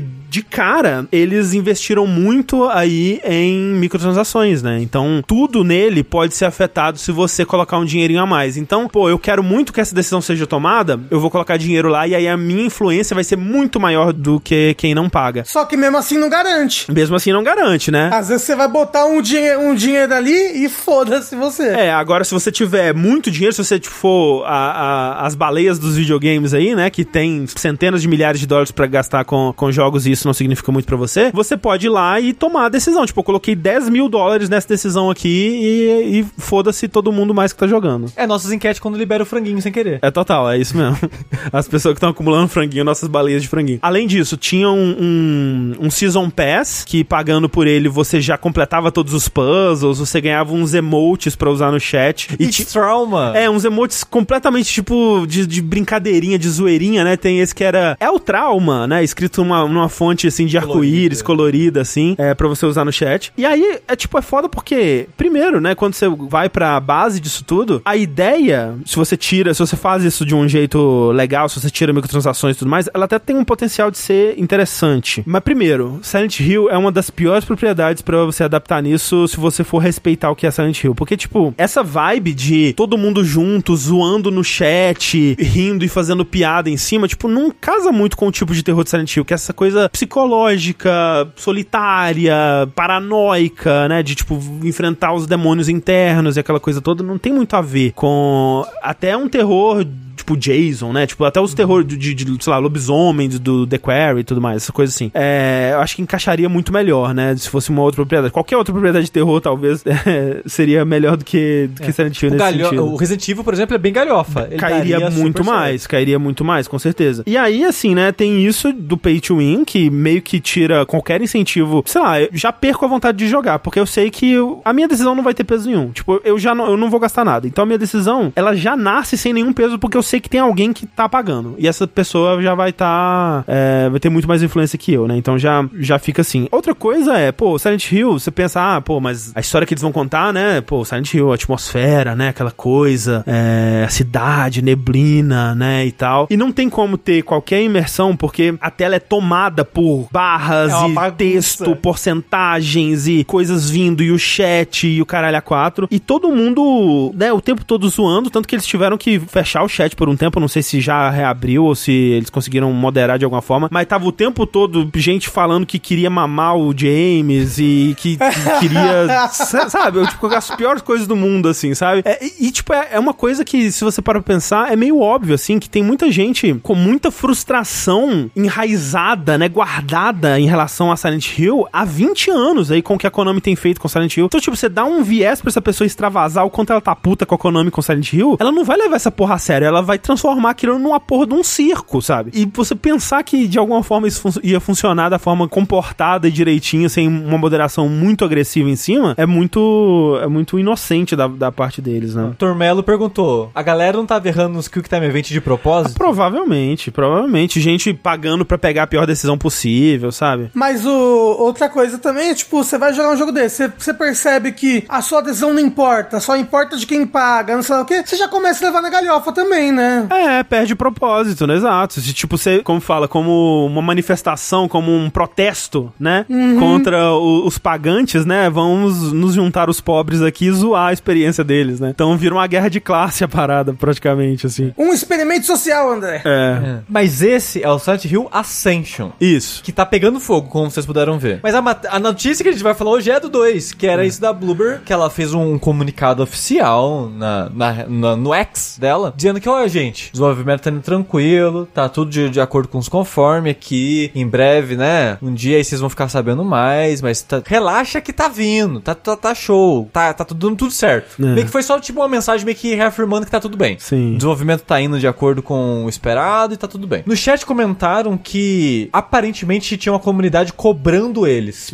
talvez por isso talvez. que eles fizeram o comunicado. Eu não cheguei a ver isso. Talvez. Porque realmente tem, tem algum tempo já que eles não dão nenhuma atualização, né? Então... Sim, sim. Mas eu fiquei muito surpreso que eu vi isso no Twitter, sei lá, ontem, anteontem. No dia que eles postaram, eu vi primeiro a imagem, né? Tipo, você reconhece uma imagem de anúncio, né? Aí pensei, eita, será que adiaram agora, sei lá quando? Aí eu li o texto, não, tá tudo bem. Eu, é que estranho, né? Quando que alguém faz uma mensagem dessa, um comunicado de, tá tudo bem, show, é só isso mesmo. Contrário do que vocês pensavam, está tudo bem. É. Quando você vê, né, uma imagem daquela, você já pensa, ih, fudeu. Pois é. Mas era, não, tá tudo certo, gente. Mas não tá certo não, André, porque eles falaram, acho que foi entrevista antes, não lembro onde que eles falaram, que o remake do 2 vai ter a backstory do Ah, vi Head. isso. Não, não foi entrevista, é porque saiu, acho que a listagem em alguma loja, talvez no Ah, Best é, Buy, tipo alguma coisa assim. points, um é, e aí falando assim. o que, que vai ter no jogo, né? E aí eles, eles falando assim: ah, o, o favorito dos fãs, Pyramid Head, retorna com sua backstory explicada. Eu... Oi? Pelo amor de O Deus. que que vocês estão falando, galera? Inclusive, eu queria medir. Tipo, como é que tá o, o termômetro de vocês em relação a esse jogo? Porque quando ele foi anunciado, tava tipo, caralho, a Bloober, né? Mas quem sabe? Quem sabe vai, né? Vamos. É, eu, eu, eu dou pra Bloober o benefício da dúvida, porque eu acho que eles não fazem jogos incríveis, mas eles fazem jogos legais. Tipo, eu gosto do Observer, eu gosto do, do da Bruxa de Blair, que a gente jogou, acho legal. Uhum. Layers of Fear. Laser of Fear, eu não gosto. Assim, aí eu vou ser polêmico, eu acho que muitas, muitas pessoas gostam. Eu não gosto de nenhum dos Laser of Fear. Sei. Mas eu, mas eu, eu vejo eles e eu penso, pá, porra. Eu- eu- assim, às vezes eu sinto que as pessoas pegam muito, no- muito no pé deles. Tipo aquele, aquele vídeo do- da, da criança batendo cabeça. Tipo, olha, Bloober, não sabe fazer jogo. Ah, se vocês vão jogar a história inteira da empresa por causa, sei lá, um, um bug ou alguma coisa que ficou, um gatilho É- que ficou pra trás ali, É excelente sabe? aquele vídeo. Dito isso, é Eu sei, é engra- excelente. É, muito engraçado, mas, mas é- eu só queria dizer que eu achei exagero as pessoas usarem aquela cena, um único acontecimento de um dos jogos do estúdio e falar, tá vendo esse estúdio? Só faz bosta. É. Eu É, achei um É, exagero. Eu acho um exagero. Agora, o, o lance pra mim é que eu acho que até com projetos mais simples, eles não entregaram 100%, assim, eles não, eles não fizeram... Dito isso, não joguei o, o Observer, né, que até onde você me fala É o é o, ma- é o melhor, melhor deles, É o melhor deles. Então eu fico, eu fico com um pouco de medo da responsabilidade que é Silent Hill 2, sabe? Então, uma coisa que eu, eu já acho que esse projeto vai ser uma bomba, de ruim. Tá. Uhum. Em entrevista, um pouco depois, eu acho, do anúncio, uma coisa assim, o presidente da, da empresa, acho que nem era entrevista relacionada ao jogo, acho que era alguma coisa de, de dessas reuniões trimestrais, Uhum, acionista e tal. O CEO da empresa falou que eles estavam indo pra terceira fase, eu acho. Não sei se você chegou a ver isso. Não. Porque, se não me engano, acho que eles consideravam que eles estavam na segunda fase deles, de, de estilo de jogo de Sei. fazer. Porque eu acho que eles tinham um jogo antes do Lays of Fear. Aí eles tratam, se não me engano, o Lays of Fear como a fase 2 deles, que eles começaram a focar nesses jogos de terror, quase sem ação, muito mais, né? Esse, jogo de terror de esconder e temática, mais ambiental e tal. O The Medium mesmo não tem combate, né? É só foguinha, não é? Pô, eu acho que tem combate. Excelente pergunta. Eu joguei The Medium. É, eu não joguei Me The pergunto Medium. se eu lembro alguma coisa de The Medium. Eu acho que tem combate, sim. É. Mas, se eu não me engano, eles estavam falando que o, o Silent Hill representa meio que a terceira fase Estão dizendo que não tem combate, não. É, que representa a terceira fase deles. Que eles querem fazer jogos mais ambiciosos mecanicamente, Uhum. com tiro e ação e tudo mais. Aí eu fico. Eu acho que eles. Eu, acho que eles já se perderam. Eu É. Que já não. não, não- Eu fico, eu fico com medo quando sai coisas tipo essa do, do Pyramid Head, sabe? Eu acho impossível você adicionar conteúdo sobre o Pyramid Head que seja bom e engrandeça o jogo. Impossível não é. Mas é difícil pra caralho. Mas me parece um, um, Pior lugar pra mexer. um mau plano logo de cara, assim. Tipo, se é, se é daqui que vocês estão começando, eu já fico, putz, pra quê, sabe? Você sabe o que que é? É que eu sinto que quem não conhece Silent Hill acha que o Pyramid Head é muito mais importante do que ele é. É. Pra, pra, pra lore, pra história. Eu sei que ele é a cara da franquia como monstro, mas em relação à lore, ele é uma coisa teoricamente muito específica dentro da história. Pois é, É, é- No Silent Hill 2. E que foi cooptado ali pelo filme, né? Que foi onde Exato. O, o Silent Hill teve um, um grande boom de, de popularidade e virou essa coisa, né? Ele, ele virou um, um ícone mais a partir do filme, na verdade, né? Sim. Isso, mas e aí o negócio é, você ouve o desenvolvedor falando isso, você fica, caralho, será que ele sabe do que ele tá falando? Porque parece que. É, então. Entendeu? Parece que, que, que ele, que ele tá indo pelo senso comum do que as pessoas acham que é Silent Hill. É, eu fico com um pouco de medo disso, quando, quando você vê o Ascension, por exemplo, também, do que eu vi, né, eu- como eu disse, eu não participei, assim, mas me parece, sabe, uma, uma- um não entendimento, assim, do que que é Silent Hill, sabe, do que que, especialmente quando você volta pra aquelas histórias, vamos dizer, os primeiros quatro jogos até, que até os primeiros quatro jogos mesmo já puxam um pouco, assim, o que que pode ser Silent Hill, né, mas mesmo dentro desse, dessa puxada, assim, ele vai, vai além, assim, talvez não, não entende o que que é especial sobre esse, esse universo, assim, porque o Ascension mesmo, se eu não me engano, talvez já tenha ido pra Silent Hill, mas ele não se passa em Silent Hill. Ele é, ele é com personagens em outros lugares do mundo, assim, histórias influenciadas pelas coisas, o culto de Silent Hill, assim, sabe? Sabe que é foda? A premissa do Silent Hill, é, principalmente que os dois começam a extrapolar, que eu acho que é onde vai pra linha mais interessante até do que o próprio um, que a ideia do culto é menos interessante pra mim do que a cidade viva entrando na sua mente e refletindo o que tem dentro de você. Tem- é uma premissa muito legal, É. que dá pra extrapolar com vários temas e coisas, abordagens diferentes, que hoje em dia tem muito estúdio que faz jogo de terror ou jogo narrativo que conseguiria pegar uma parada dessa e fazer brilhar muito. Aí eu fico empolgado com o quê? Mas, de todos esses projetos, o mais interessante é o do pessoal que fez aquele... Stories Untold. Stories Untold. Concordo. De longe é o mais interessante. É, até por ser bem diferente, ó, aparentemente, né? E por ser, parece, não tão ambicioso, né? Ele parece mais focado, pelo menos do pouquinho que a gente sabe dele. André, e se ao invés de uma cidade tivessem várias e aí chamaria Silent Hills? O Ah, que que você acha dessa ideia maravilhosa? Não, aí é muito fora da caixinha. E pode fazer até, até um teaser jogável do jogo, caralho. Não, não, ninguém Foda. faria isso daí, não. Então, até o Silent Hill F do Rio Kish eu fico interessado. Porque eu Fico. quero ver o que, que o Rio em, em parte por causa do Rio Kish, que é um escritor de visual novel, não vou entrar em muitos detalhes aqui, que eu admiro em parte as obras dele. Uhum. E eu quero muito ver ele com o editor, porque ele escreve e produz os próprios jogos. Ninguém edita os jogos dele. Ele edita os jogos dele. Uhum. Então, ver outras pessoas editando o texto dele me deixa curioso pra saber pra onde que vai esse roteiro. Mas eu fico com aquele medo. Tem cara que vai ser jogo de celular. Tem cara que vai ser gacha. E quando eu Será? Falei isso isso na época. Se eu não me engano, eu falei isso na época. Pô, ficaria muito triste, viu? O pessoal falou, não, mas Silent Hill celular... Olha o que eles fizeram com a Ascension. É, ó, vai ser um Silent Hill celular gacha. Não tem como. É. Eu, eu não duvido, não, sinceramente. Ô, ô, Sushi, esse do moço do Mineco é o das flores lá? Isso. É, o- É, é. é aquele do teaser das flores? É, Sim. que se vai se passar no Japão e tudo, né? É, é. Porra, esse, esse é o que mais parece promissor. Por favor, Sushi. Visualmente ele é incrível, tipo, aquele trailer é muito legal. Bate na boca, Sushi. Mas realmente é porque a gente. Esse parecia talvez o mais distante de todos, assim, né? De imaginar o que que. É. Porque era só um trailer CG, O né? que, que poderia ser? Caiu disse Townfall é o melhor projeto. Townfall é o do pessoal do, do Stories Untold? Eu não lembro. Eu não lembro o nome dele agora. também, mas é. Enfim, de qualquer forma, a Bluebird Team quer, quer te é, avisar aí que o desenvolvimento tá indo bem. É isso que você precisa saber. É no code, né? O estúdio. Isso.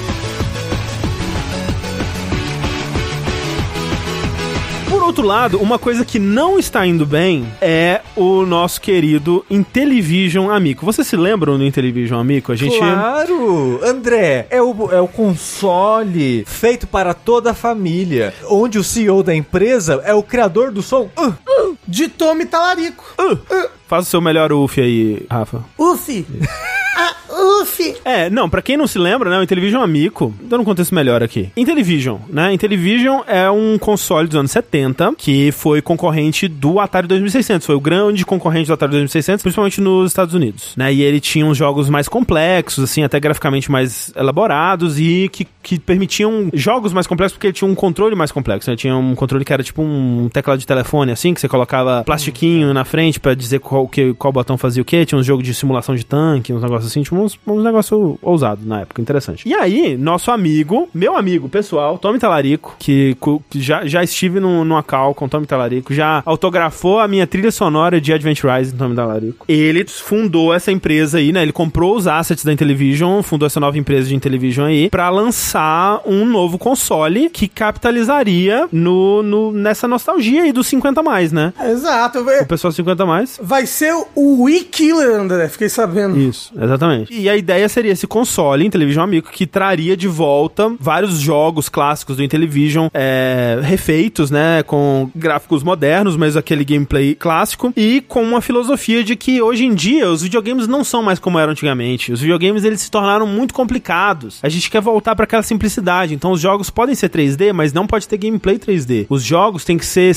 com a classificação sempre para todo mundo. Não, não tem essa de violência no meu joguinho. Os jogos têm que ter um, um componente multiplayer pra família poder jogar junta. Os jogos, eles têm que passar no crivo do Tommy Talarico. Ele tem que ter pelo menos nota 7, na opinião pessoal do Tommy Talarico. tipo, selo Nintendo, se- selo talarico. É, exato. O, o selo vai ter escrito: Minha mãe está com, muito orgulhosa Muito, exatamente, exatamente. desse jogo. Dentre outras coisas, dentre outras regras, né? A gente, a gente- quando a gente comentou sobre isso, tinha os 10 mandamentos do, Do Tommy Talarico? do Intellivision Amigo, dos jogos, né, do Intellivision Amigo, que é, que é muito bom. Eu recomendo, a quem não ouviu nada sobre isso, procurar ou os nossos podcasts, ou tem alguns, vários vídeos maravilhosos aí pela internet, eu já assisti quase todos, mas um muito bom que não fala exatamente sobre o Amico, mas sobre o Tommy Talarico como um todo, é um vídeo do ano passado do H-Bomber Guy, que ele fez sobre o som do... Uh, uh, lá, do, É. do Roblox, né, o som de dano, de morte, sei lá, do Roblox, que o Tommy Talarico disse que foi ele que fez. E aí tem toda uma história cheia de plot twists em volta disso, é maravilhoso, eu recomendo a todos. Aquele vídeo é maravilhoso. É, exato. O, o, o, o, o Tommy Talarico que tá envolvido com a DFT também, não tá? Tá, não, tá. Pô, é assim, vou, vou tentar dar um- uma contextualização rápida aqui da, do, do, do que aconteceu, né? Porque apesar de parecer, ele não é um cara legal. É bom, né? Fica aí a, a cada um tirar a sua própria conclusão. Ele foi lançar esse, esse Intellivision Amico, que é esse console aí que os jogos não vão ter DLC, os jogos vão custar barato e vai ser, vai trazer de volta os videogames como eles eram antigamente para toda a família. Lançou um Kickstarter e teve um grande sucesso nesse Kickstarter.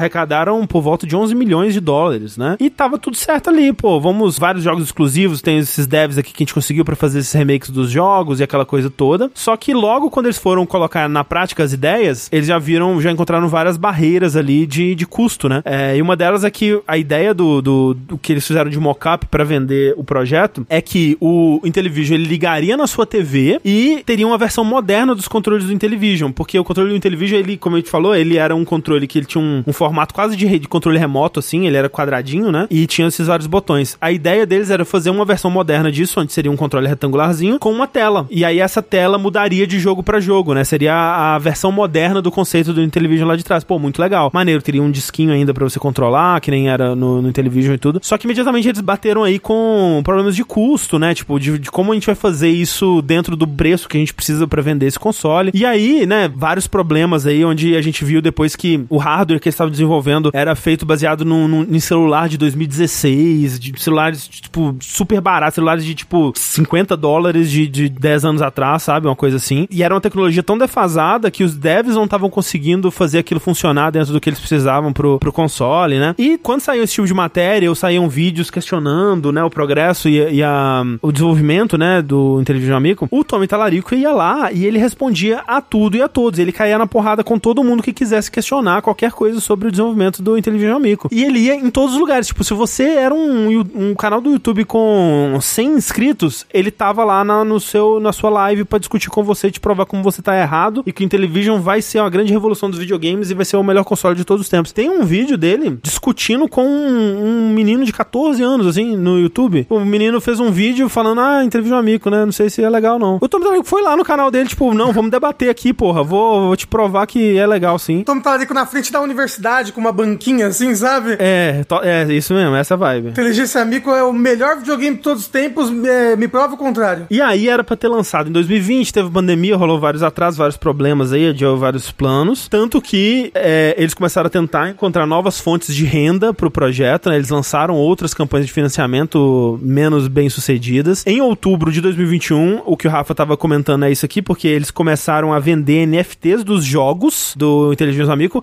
Ou seja, você podia comprar um NFT de um jogo pra um console que não existia ainda, mas você já podia comprar o NFT do jogo e aí você receberia uma paradinha de um, um cardzinho de RFD pra você escanear no, no seu console e ativar o jogo quando o console fosse lançado. E aí é aquela ideia de que, tipo, ah, os jogos vão ser baratos. Porra nenhuma, porque aí os NFTs estavam sendo vendidos por centenas de dólares já. E, e é uma, uma maluquice completa. E aí, em junho do ano passado, teve uma matéria da Game Informer sobre como a empresa estava à beira da falência, como eles estavam tentando vender o projeto, eles demitiram uma galera, eles tentaram lançar mais uma campanha para arrecadar 5 milhões de, de dólares e arrecadaram 60 mil, né? Então já, tava, já tinha muita gente desistindo do, do projeto, pedindo dinheiro de volta e tal. E meio que desde maio do ano passado, maio de 2022, tanto o Talarico quanto a conta da Intellivision na- nas, nas redes sociais tá em completo silêncio. Eles desapareceram do mundo e o que tem de atualização é ou nas campanhas de financiamento no site da, acho que do Kickstarter ou Fig, não lembro mais, e no site do Intellivision oficial mesmo, que eles anunciaram que tem um novo CEO, começo desse ano eles anunciaram, mas ele não falou nada sobre né, as, as coisas que eles deixaram de, de cumprir ou, ou o progresso do console, quando que eles pretendem de fato lançar esse console é, físico, que tanta gente já, já pagou por aí. É, mais uma coisa que ele disse é que, pô, hoje em dia, gente, a gente não pode mais depender desses modelos é, tradicionais, né? Esses, esses jeitos de, de vender console aí, hoje em dia, a gente não, a gente não tem mais como depender só deles. E aí, eles vieram com essa belíssima ideia de um plano de levar a experiência do Amico para outras plataformas. Ou seja, eles já estão tirando o pezinho fora aí de ter que lançar um console, né? Que eles estão vendo, cara, esse negócio de lançar console é muito difícil, hein, gente? E se a gente não lançar um console, só lançar um app de Android, o que, que vocês acham? Será que tá bom, né? Porque eles estão. E, e é foda, porque aí, tipo, já tira completamente, a- né? O propósito da parada. Tipo, pera, era pra ser um console que ia ter jogos exclusivos, esses jogos já não são exclusivos mais, eles vão estar em, em- em- Muitos deles lançaram em celular, muitos deles lançaram pra outras lojas já, porque demorou tanto que os devs tiveram que arrumar alguma outra fonte de renda desse trabalho deles. E agora nem o console em si vai ter, né? E aí, eles anunciaram isso no começo de 2023 e agora lançou o tal do app, que tá em beta, só pra Android por enquanto, mas chama-se Amico Home. E vocês não vão acreditar como ele funciona. Porque você vai lá, né? Você instala o Amico Home no seu celular ou tablet ou o que quer que seja. E aí você tem acesso a essa plataforma Intellivision Amico, né? Só que você não consegue controlar ela. Aí o que ele te fala é: você precisa parear mais um dispositivo para servir de controle. Ou seja, você tem que abrir o Intellivision Amico Home no seu celular e com um outro celular instalar o app do controle Intellivision para você controlar o seu celular com um outro celular. E aí uma terceira pessoa pode controlar com um terceiro celular, né? Vendo numa tela, assim. E aí a ideia é que você jogue um jogo de plataforma ou, ou o que quer que seja. né, Ele, ele lançou com dois jogos, que é o Astro Smash e o Missile Command, que são dois jogos bem famosos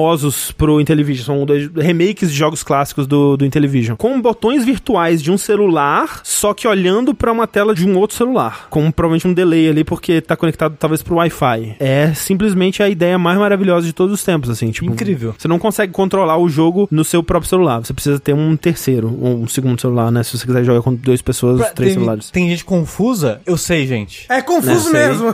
Mas a parada é, pensa o seguinte: para você jogar um jogo, você precisa de dois celulares. Um pra servir de tela e outro de controle. Isso. Que a ideia é que eles estão pegando o, o que eles tinham de desenvolvido pro Amico, que era desenvolvido em, And- em Android mesmo, né? Eles estavam usando hardware de celular e tal, e só portando o trabalho que eles já tinham feito pra um app, né? Então agora você tá rodando o app que rodaria no, no celularzinho, que era o controle deles, num celular, e o app que rodaria no Intellivision Amico, que era um, um outro celular, num outro celular, né? Então você precisa dessas duas coisas. Eles não fizeram um desenvolvimento a mais pra você juntar as duas coisas numa coisa só que seria o mínimo, né? Pelo amor de Deus. E aí você pensa assim, pô, mas né, vou baixar aqui o app do Intellivision Amico, meu Amico Home, e vou jogar esses dois grandes clássicos aqui. Estranho, né? Porque eles só lançaram com dois jogos, mas eles já prometeram mais dois. Mas tudo bem, porque aí tá em beta, né? E aí a gente tem acesso a esses dois jogos aqui de graça, né? Pra ver qual é que é. Eles não estão de graça, cada um dos jogos custa 15 dólares. Ah, 15 dólares. É muito.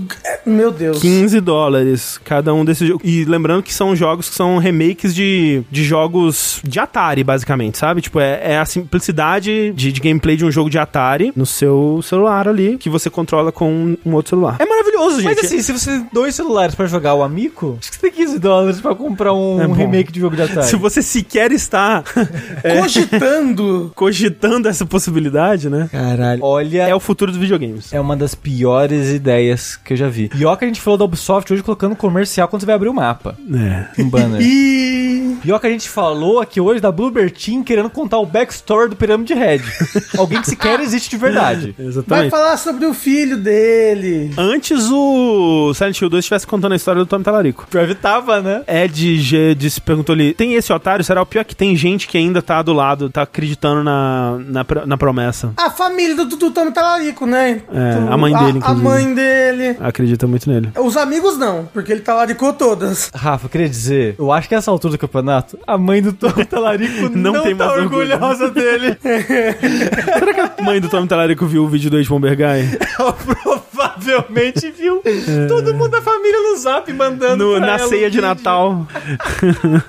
Você mentiu com esses negócios tudo aqui, esses prêmios aí, tudo de mentira. Você falou que você era amigo do Miyamoto. É, é foda, né? Triste. Enfim, essa é o estado atual do Intervision Amico. Espero ter mais atualizações em breve, porque essa é uma saga muito divertida de acompanhar.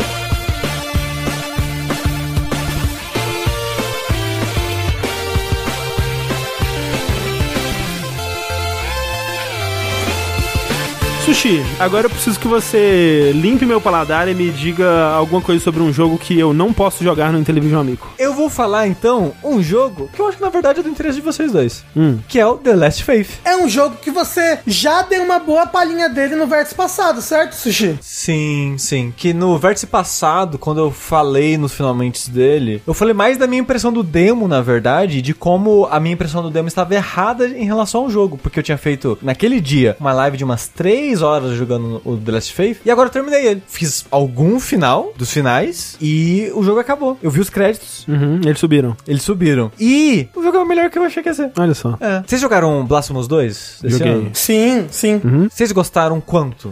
Eu achei bacana. Eu achei bem bacana. Pra mim, a melhor coisa do Blasphemous 2 é ambientação e pixel art. Exato, eu também acho. E o Blasphemous 2 é um- uma boa pizza dos videogames. Exato. É, ele é, o, o Blasphemous 2 é um Metroidvania honesto. Honesto. exato. Exato. Muito bonito. Muito bonito. Muito bonito. Um dos jogos mais bonitos do ano. Sim. Mas jogando, explorando, é legal. É bacana. Mas é, é legal. É legal. O The Last Faith é meio que a mesma coisa. É um jogo que eu acho muito bonito. Só pra contextualizar, ele também é um Metroidvania 2D pixel art gótico. Exato, exato. Só que ele é bem mais inspirado em Souls, certo? Em Bloodborne especificamente, né? Exato, né? O The Last Faith, fazendo um resuminho aí, pra quem não ouviu semana passada, ele, ele é um Metroidvania 2D, pixel art, como o André falou, com a, um estilo artístico, com uma pegada bem é, terror vitoriano, gótico, assim, próximo de Bloodborne, misturado com Castlevania. Uhum, Então tem design de personagens e de armas e de situações que lembra muito um Castlevania da vida. Então ele, e assim, essa ideia de misturar Castlevania com Bloodborne é o que vendeu o jogo, porque o jogo foi financiado por Kickstarter. Essa era a premissa dele. Ele se vendeu assim, olha, é um Metroidvania inspirado em Castlevania e Bloodborne. Você pode parar, perfeito, porque quando eu vi as primeiras imagens de Bloodborne antes do lançamento, eu pensei, caralho, eu queria um Castlevania feito por essa equipe. Não é a mesma equipe, mas alguém pensou a mesma coisa. Putz, seria legal misturar as duas coisas. E foi isso que eles fizeram. Aí, tem um negócio. Esse jogo, ele começou a ser desenvolvido, se eu não me engano, já após Blasphemous, o primeiro. Todo mundo que entrava na live enquanto eu jogava, perguntava, nossa, esse jogo é um Blasphemous-like? esse jogo tá copiando Blasphemous? Porque o estilo de arte dele, a maneira que ele faz a pixel art dele, lembra muito o, estilo da pixel art do, do Blasphemous. A do Blasphemous eu acho mais bonita e tem outro viés, né? Tem aquela parada do mais religiosa, Sim. mais blasfêmica e coisa do tipo. É tipo como se fosse pegar, que a gente usa de exemplo, é como se fosse contar histórias estilo mitologia grega, mas usando ah, as histórias da Bíblia, né? É, especificamente no Blasphemous, o catolicismo espanhol, né? Ali é da Sim. ibero-hispânico, não sei qual que seria o termo aí, mas é um catolicismo que lembra muito visualmente o nosso aqui, assim, tem umas coisas que parecem muito Brasil ali. Sim, sim. Então esse jogo, ele acaba sendo muito derivativo em muitas coisas dele. Então, porque ele já tá se inspirando no Bloodborne. Aí ele tem muitas coisas nele que lembra Bloodborne. Aí o estilo visual dele lembra muito os Blasphemous. A trilha sonora dele é Bloodborne e Dark Souls 3 a dar com pau, assim. Tem música que você ouve e você pensa, isso, isso aqui é um- uma cópia de alguma música que já existe, ou no Dark Souls 3, ou no Bloodborne, porque tá muito estranho isso aqui.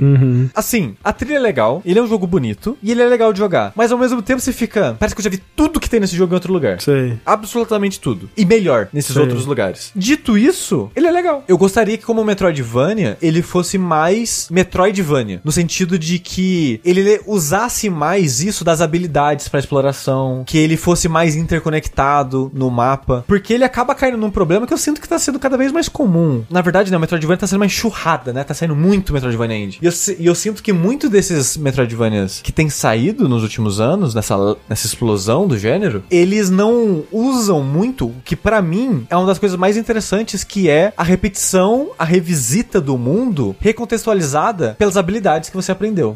Ele tem coisas pra você fazer se você revisitar com habilidades novas? Tem. Ele precisa disso pra você avançar na história de vez em nunca. Então, tipo, ah, você aprendeu o pulo duplo. Ah, nossa, eu lembrei aquela parte no começo que tinha o pulo duplo. Se eu for lá. Ah, não, era só um baú. Sei. 90% das coisas que você revisita nesse jogo é um baú pra você pegar alguma coisa. Às vezes é uma coisa muito legal, às vezes nem tanto, mas poucas vezes o jogo exige que você revisite algum lugar ou reexplore alguma coisa. E eu achei isso meio caído, sabe? Eu não sei se ele tá tentando evitar muito essa ideia de ah, as pessoas não gostam de backtrack. Eu vou, eu vou, eu vou evitar isso. Eu vou colocar só pra quem quer. Se você quiser revisitar, tem coisa, mas você não precisa revisitar. O sentimento que dá é esse, sabe? É porque ele é Souls, Sushi. No Souls não tem desse tipo de backtracking de Metroidvania. Não desse tipo, mas sei lá, o 1, por exemplo, o Dark Souls 1, ele tem um pouco disso, de você revisitar. Mas só no começo também. É, na, na- na- no, no último um terço ele é mais linear, de fato. E só o Dark Souls 1, né? E, e eu sinto que, É, só. que o, o, o- o Lost Last Faith, Last, né? Aham. Ele é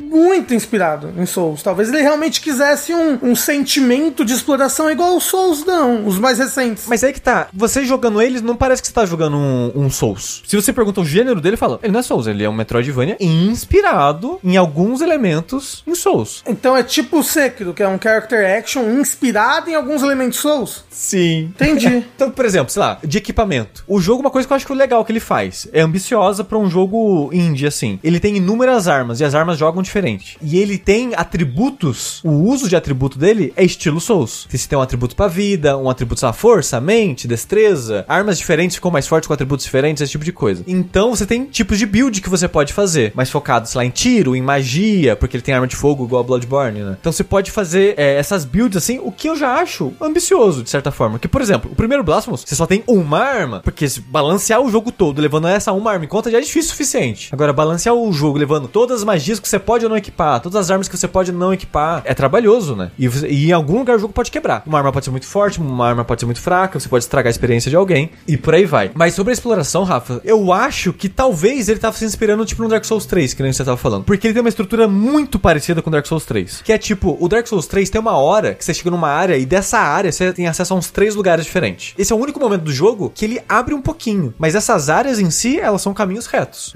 Tipo, é no Dark Souls 2. Dark Souls 2 é assim também. Você tem esses múltiplos caminhos que abrem, mas eles são linhas retas, tipo uma estrela, né? Você tem um núcleo que abre pra esses caminhos retos. Ou o próprio Demon Souls. O Dark Souls 1 que foge à regra, mas eu acho que é o melhor level design desses por causa disso. E esse jogo, ele de certa forma é isso, mas pra Metroidvania eu acho que é um problema. Pra mim, pra mim, eu acho ma- mais desinteressante, porque esse jogo ele faz algo do tipo, ele tem uma cidade meio que central no jogo, e que dessa cidade central, ela vai conectar em algumas áreas, mas essas áreas são retas. E elas funcionam assim. Vamos um exemplo. Você tá na cidade. Aí a cidade ela vai conectar. É só um exemplo, tá? Não, não é necessariamente assim no jogo. Vai te conectar a igreja de um lado ao esgoto do outro. Aí você pode ir numa área ou outra. Aí você, quando você vai explorar essas áreas, a área em si, ela se interconecta com alguns atalhos, elevadores. E muitas dessas áreas seguem a mesma lógica, meio Zelda, até de a porta do chefe tá trancada. Você precisa tirar três correntes. Aí você tem que explorar o cenário pra achar três Entendi. coisas que seguram as correntes, quebra, aí libera o chefe. É só um exemplo. Mas muitas das áreas desse jogo é tipo isso. Tem meio que mini objetivos pra você fazer nessa área. Terminou ela, uma porta conecta a próxima. E você vai indo reto. E você vai indo pra frente. E eu acho, pra Metroidvania, eu acho um pouquinho triste isso, sabe? Eu, eu gosto de, de Metroidvania que ele incentiva você e aos poucos indo e voltando entre essas áreas, interconectando essas áreas, pra dar esse sentimento de exploração. Porque eu sinto que esse jogo ele acaba tendo um pouco disso. Eu sinto muito que é um jogo de ação linear, por causa do quão linear ele é nesse sentido. É um jogo de ação linear de mundo aberto. Tem menos search do que action. tem menos search do que action. E eu acho que esse jogo acaba entrando num problema que é ele limita tão pouco o seu avanço com as suas habilidades que você pode cair num problema que eu caí. Que é, ele tem upgrade de arma. Como eu falei, ele tem, são acho que 13 armas, se não me engano, que ele tem. Essas armas você vai evoluindo, mais um, mais dois, mais três, até mais 10. Pra você evoluir do mais um ao mais 10 é o mesmo recurso. Com um diferencial. O seu ferreiro, ele precisa de tempo em tempo de um item para ele meio que melhorar a oficina dele, digamos assim, e você ir pro próximo nível. Não parece um problema, né? Tipo, ah, ok, é uma maneira do jogo garantir que você não, tá, não vai estar forte demais pra uma área é, cedo demais, já que é o, o mesmo recurso do jogo todo. Ok, faz sentido. O problema é que tem uma hora que esse jogo ele libera uns três caminhos pra você ir. E calhou de eu ver um caminho, eu pensei, eu andei um pouquinho, matei uns inimigos, eu pensei, hum, esse inimigo tem muita vida. Eu vou voltar aqui depois. E eu não tinha nenhum checkpoint, nada lá que me lembrasse que eu tinha que voltar lá. Porque esse jogo tem fast travel de todos os checkpoints desde o começo. E eu continuei avançando meio por- pelo, pela área que conectava essa, fui por uma outra. Ah, não, o que? Aqui eu tô causando mais dano, eu acho que essa área é a área que eu tenho que estar agora. E dessa área eu fui por uma mais próxima. E eu fui indo. E como comentei, o jogo é bem linear nesse sentido. Então, tipo, eu fui nessa, nessa área, nessa era B, digamos, que a A eu evitei e fui pra B. Terminei toda a rota da B. Fui pra C, que era a mais próxima da B. E eu fui nela, toda. No meio do caminho que eu tava nessa rota C, digamos, eu tava, nossa, eu não tô dando dano, mas eu não, eu não acho o recurso que eu preciso pra evoluir minha arma. Eu já revisitei todas as áreas do jogo é, que eu fui, que você pode marcar no mapa, né? Eu já revisitei todas as áreas do jogo que eu tinha, sei lá, pulo duplo, gancho, coisas que eu poderia acessar. Não achei o que libera o próximo upgrade. Vou continuar avançando, né? Porque no jogo todo eu sentia, eu tive o, o constante sentimento de que os inimigos e os chefes tinham muita vida. Mas nessa área tava muita vida. De eu, eu, eu não ranco nada. Eu nem vejo direito o que eu ranco dos chefes. Meu Deus. Pra quem assistiu jogando em live, joguei ele inteiro em live, era cada tentativa pra matar um chefe, eram 5, 10 minutos batendo no chefe. Meu Deus. Era muito. Eu tinha eu tinha que dar muito dano nele, não tava nada. Aí eu terminei de explorar essa área C, que era a área do gelo. Pior área do jogo. Não sei o que aconteceu. O jogo começou a ter um monte de problema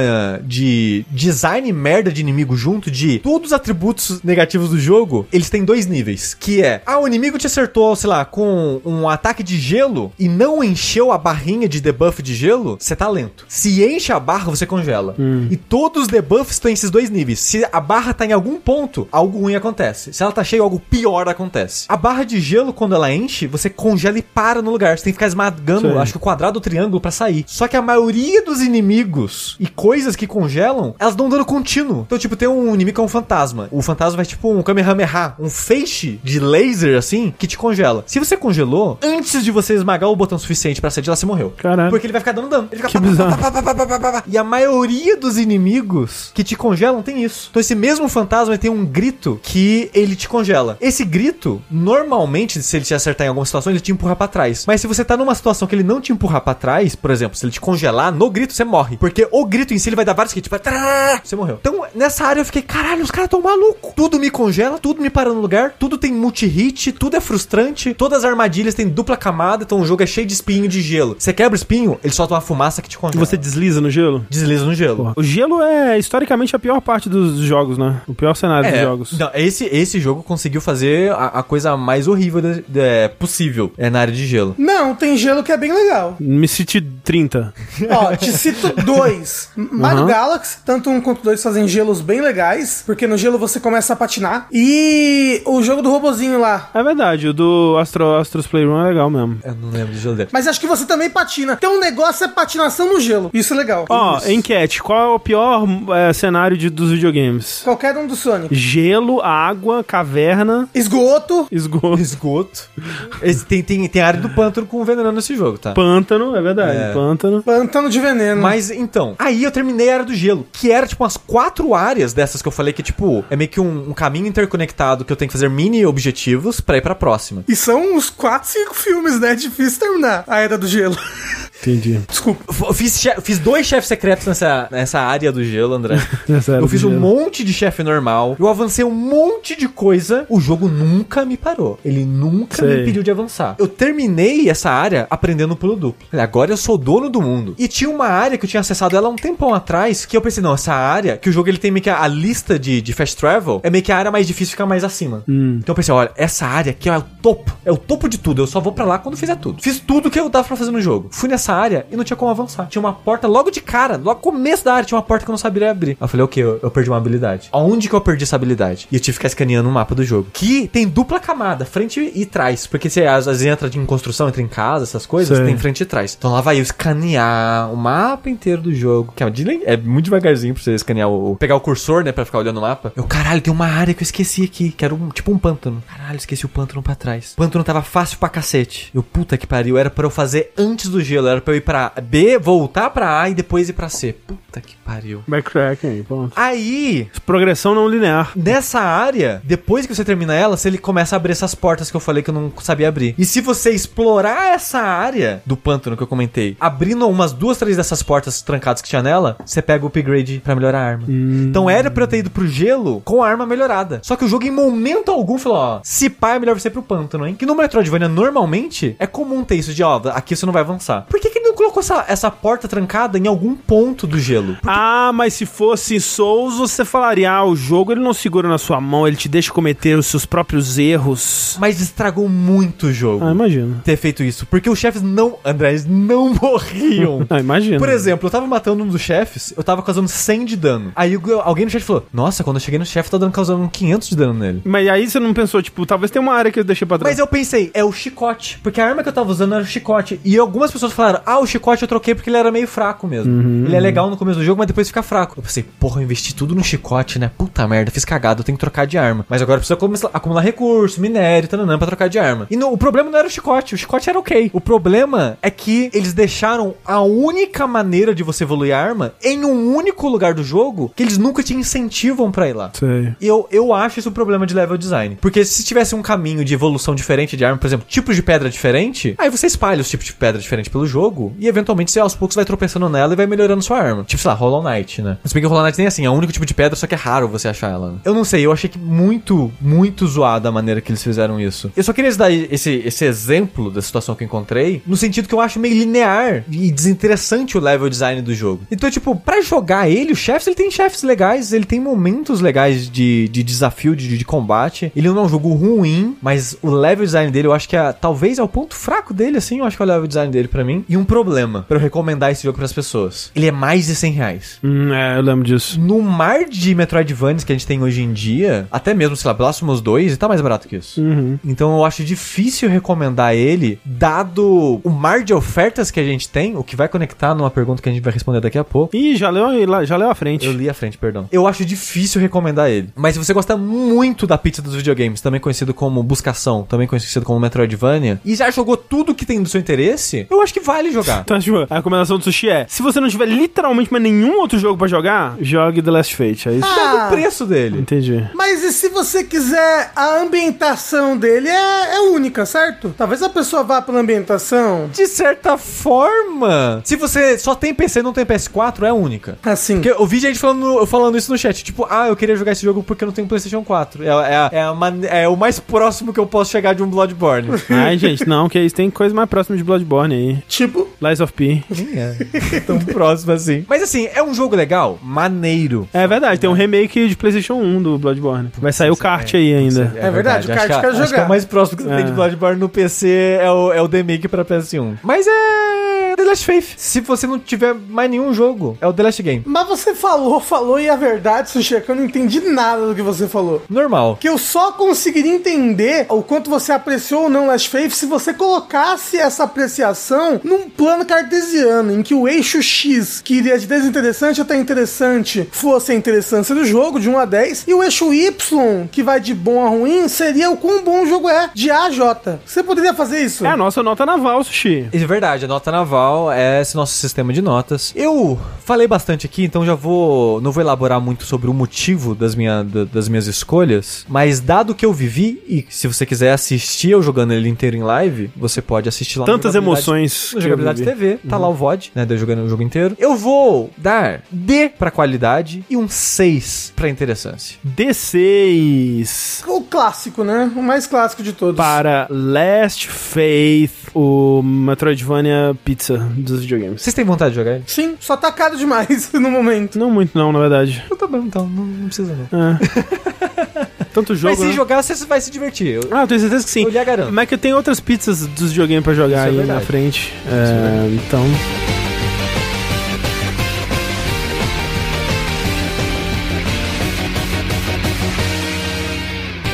Então pro nosso bloco Perguntinhas dos Ouvintes. Você que tem um questionamento ou um tópico pra gente discutir sobre videogames aqui no Vértice, você pode mandar a sua perguntinha pro nosso e-mail, vértice.jogabilidade.de, ou pro nosso usuário no Telegram, que é o arroba jogabilidade. E aí lá você pode escrever a valer o- os seus questionamentos e tópicos para serem discutidos, e a gente vai respondê-los aqui e você poderá soar mais ou menos assim. Primeiro, antes de ler a pergunta, não esqueçam, pessoas, mandem suas perguntas também pro Linha Quente, não só pro Vértice, porque o nosso Isso, é Linha Quente verdade. especial Olha. tá chegando e o Linha Quentinha também precisa da pergunta de vocês. É verdade. Vamos lá. Da perguntinha de vocês. Isso. Isso. Boa noite, jogabililindos. Aqui é o Vini e trago o seguinte questionamento: Como e quando vocês acham que acontecerá a regulação da quantidade de jogos lançados? Por exemplo, historicamente existe um limite não declarado de quantos consoles concorrentes coexistem saudavelmente, 3. Já com jogos, em 2014 a Steam recebeu 1.342 jogos novos e em 2022 10.644 lançamentos, sem a base de jogadores crescer nessa mesma proporção. Existe perspectiva para atingir-se uma média saudável de lançamentos? Tem um amigo próximo que passou 5 anos desenvolvendo um jogo com o irmão, somente os dois, brasileiros do interior de São Paulo, ainda assim conseguindo que o projeto fosse publicado pela Thunderful Games, portado para todas as principais plataformas, traduzido para oito idiomas diferentes e lançado com um preço extremamente acessível. História de sucesso? Atualmente, mesmo com uma perspectiva melhor do que a gigantesca parte dos projetos indies brasileiros, o jogo possui somente 30 reviews no Steam. Foi um fracasso retumbante de vendas, popularidade, publicidade e fez os dois criadores repensarem muito a continuidade na indústria, mesmo amando de paixão aquilo que fazem. Uma pena. É, mas isso daí de, de jogos promissores que lançam e, e flopam, né? É muito doido, né? Porque, tipo, hoje em dia tá cada vez mais, né? Tipo, tá difícil de você saber o que que vai encontrar ou não um, um, um público, assim. Tipo, eu falei daquele Stray Gods, né? O jogo musical lá. Que, tipo, pra mim ele tinha tudo pra encontrar algum público, assim, né? Que ele tem muita gente famosa, né? No desenvolvimento, assim. Uma premissa que me parece que apelaria pra parte do, né? Um, um- certo tipo de público aí, talvez até o mesmo público do, do- daquele jogo de, de, de namorar as espadas, sabe? Um público que gosta de uma, de uma, uma, uma historinha de, de namoricos e romances, homens bonitos, seminus e etc. E ele falou, flopou muito assim também. Tipo, eu lembro, não sei como é que tá hoje, mas eu lembro próximo do lançamento tinha pouquíssimos reviews no Steam também. Não lembro de ninguém falando sobre ele. É difícil de, de prever esse tipo de coisa mesmo. Mas assim, sobre esse, essa regulação da quantidade de jogos lançados, tem que pensar que, tipo, por que, que tem tantos jogos sendo lançados hoje em dia, né? É porque se tornou muito acessível, né? Lançar jogos. Se tornou mais fácil e, e, e, e realmente acessível, né? Tipo, as, as, os motores de jogos eles estão mais acessíveis, né? Ferramentas para você aprender como fazer estão mais acessíveis. É, você tem até publishers, né? Que vão buscando jogos de, de formatos e, e escopos diversos para publicar. Então, tipo, eu não sei se a solução seria regular, regular a quantidade de jogos que pode sair, porque aí você estaria impedindo, por exemplo, o jogo do seu amigo de lançar, talvez, É. né? Exato. E assim, quem vai fazer isso? Quem vai impedir? É. Quem que vai limitar? Quem que vai fazer essa curadoria? É, e tipo, tem a diferença, ele, ele cita a comparação com os, os consoles, né? E o lance dos consoles é que, de fato, né, se você pega historicamente, a gente raramente vê mais de três consoles disputando pra valer mesmo, assim, às vezes até menos, né? Às vezes são dois, com um terceiro correndo ali em volta. É, mas eu não acho que é intencional isso, eu acho que é porque consoles é, é um investimento muito mais arriscado, muito mais caro, muito mais limitante, assim, de quem que pode chegar e fazer um console e, e manter esse, esse console dando certo, né? Enquanto que pra jogos, assim, tudo bem Exato, que. a ge- como é que foi o Stadia? Uhum, Gente, olha a empresa que tá por trás do Stadia, sabe? Exato, exato. Olha o Amico, né? Olha o Tommy Talarico por trás do Amico. porra, mas... E enquanto que pra jogos, tipo, ainda numa escala menor, né? Você pode. A pessoa pode estar ali colocando também tudo que ela tem, né? Pra fazer aquele jogo dar certo e flopar. Ainda assim, é numa escala muito menor, né? E, e que você consegue fazer realmente com uma, uma, uma pessoa sozinha ou duas pessoas. E tem a- o lance também de que muitos desenvolvedores indies fazem seus jogos na esperança de que, de alguma forma, aquele jogo vai estourar e se tornar o próximo grande sucesso indie, que de vez em quando tem, né?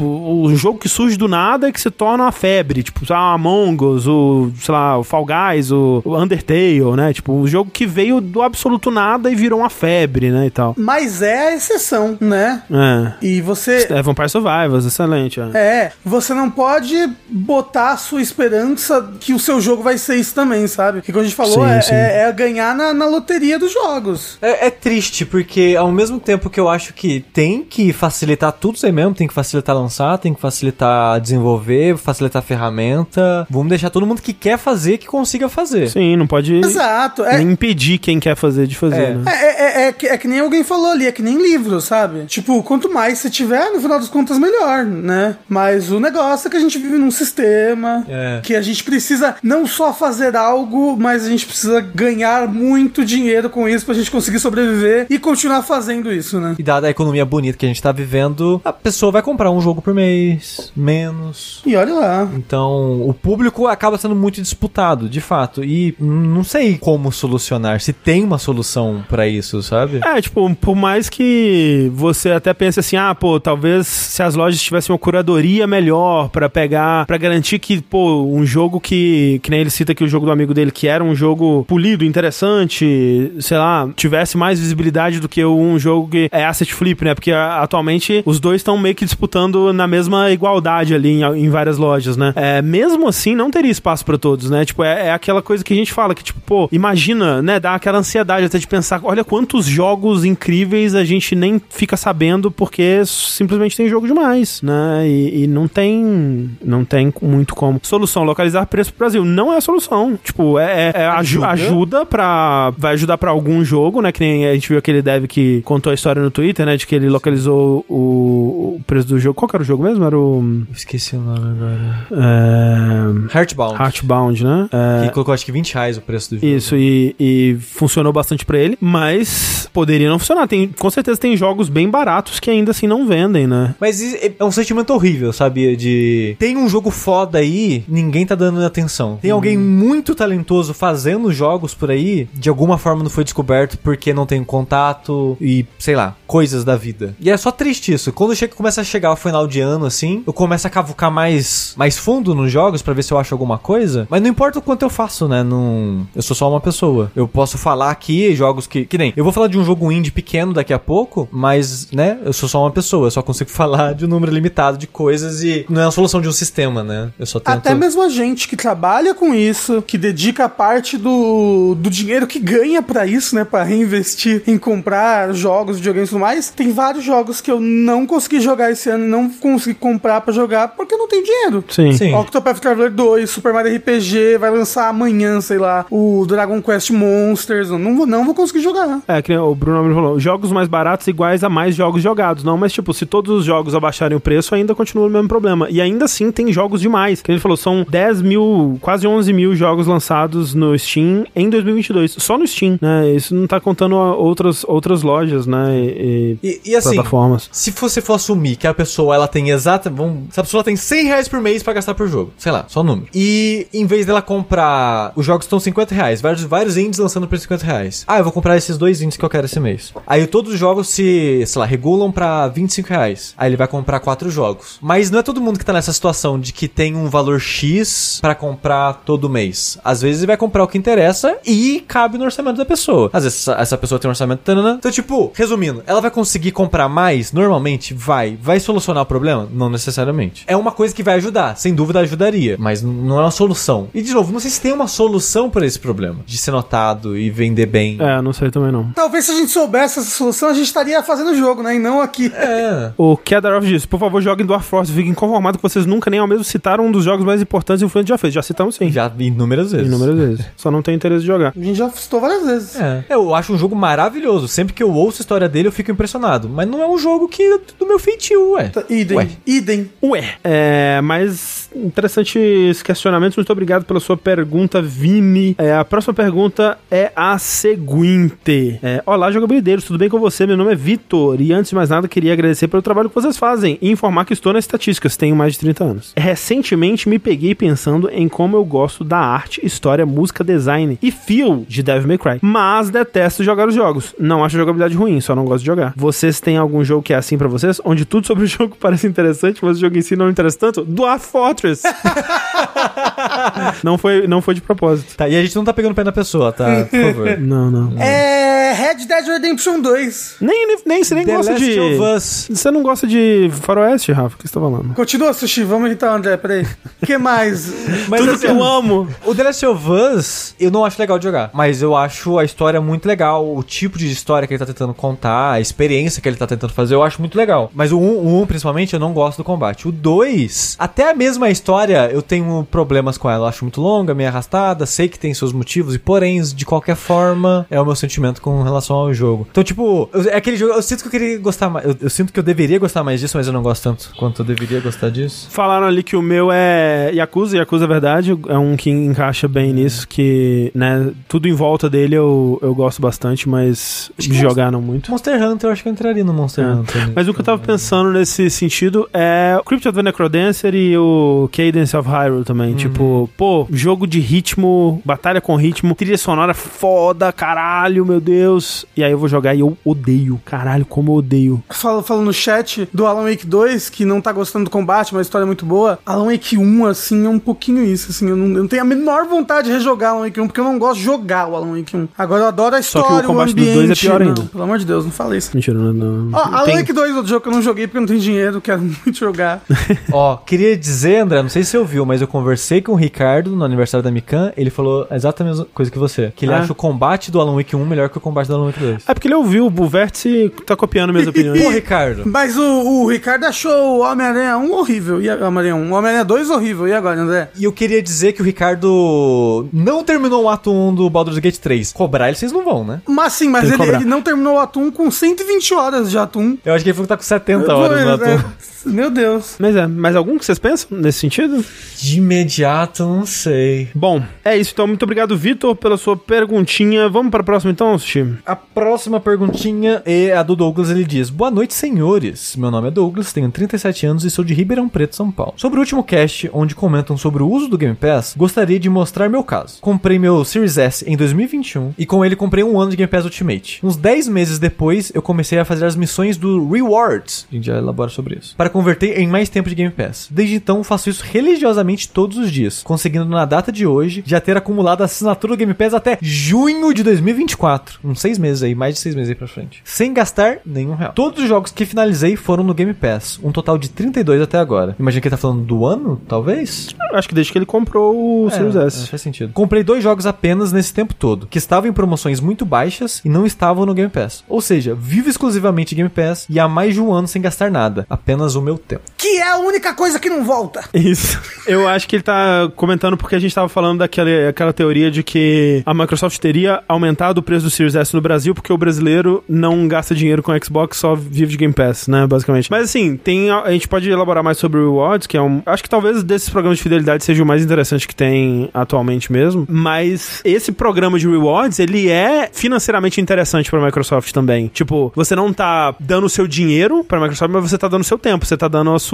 humanidade, digamos, a sua expertise, porque tem pesquisa, tem coisa de você assistir, tem missão que é tipo assistir trailer, eu acho, tem Tem jogar jogos específicos do Game Pass. é, porque tudo, tudo isso é a, a sua fidelidade, né? E, e tudo isso tem valor pra Microsoft também, né? Então, pra você é muito bom, né? Porque você não tá gastando dinheiro, é, mas pra eles tem um valor também que se você não tivesse dando isso gratuitamente, eles provavelmente teriam que pagar alguém, uma, uma empresa de consultoria en- encontrar respostas pra essas pesquisas ou o que quer que seja, né? A parada é, esse sistema não existiria se ele não tivesse algum benefício pra Microsoft. Exato, exato. Pode não ser lucro financeiro, mas algum benefício pra ele. E aí se, né, se converte assim. Eu não acho que eles estão no prejuízo. Eu não acho que eles estão te dando tempo de Game Pass e ficando no prejuízo. Por isso que eu acho que essa teoria pra mim ela não, não faz muito sentido. Só que realmente assim, né, talvez alguém não conheça, né, tem esse esse sistema de rewards que inclusive saiu recentemente uma notícia de que eles estão reformulando, né, que porque atualmente tem um app separado que inclusive o pessoal fala que é bem ruim e agora eles vão concentrar tudo dentro da parada do Xbox No console mesmo. no console é, e no app do Xbox também, se eu não me engano, pra você conseguir fazer as coisas direto por lá, assim. Eu não sei como é que tá, eu ouvi dizer também que esse ano, em específico, eles reduziram a quantidade de, de tarefas, de missões, assim, pra, pra trocar por pontos e tal. Eu não manjo muito do Rewards porque eu jogo o Series X em situações bem específicas, né? É, não jogo muito Eu também. não jogo muito, então não. Estão dizendo que cortaram demais os pontos, né? Triste. Já foi, já foi melhor, né? Então. Mas ainda vale a pena, né? Pra quem consegue dedicar um, tem, um tempinho assim pra ir mantendo os pontinhos. Aparentemente você consegue um Game Pass de grátis aí. Vejo que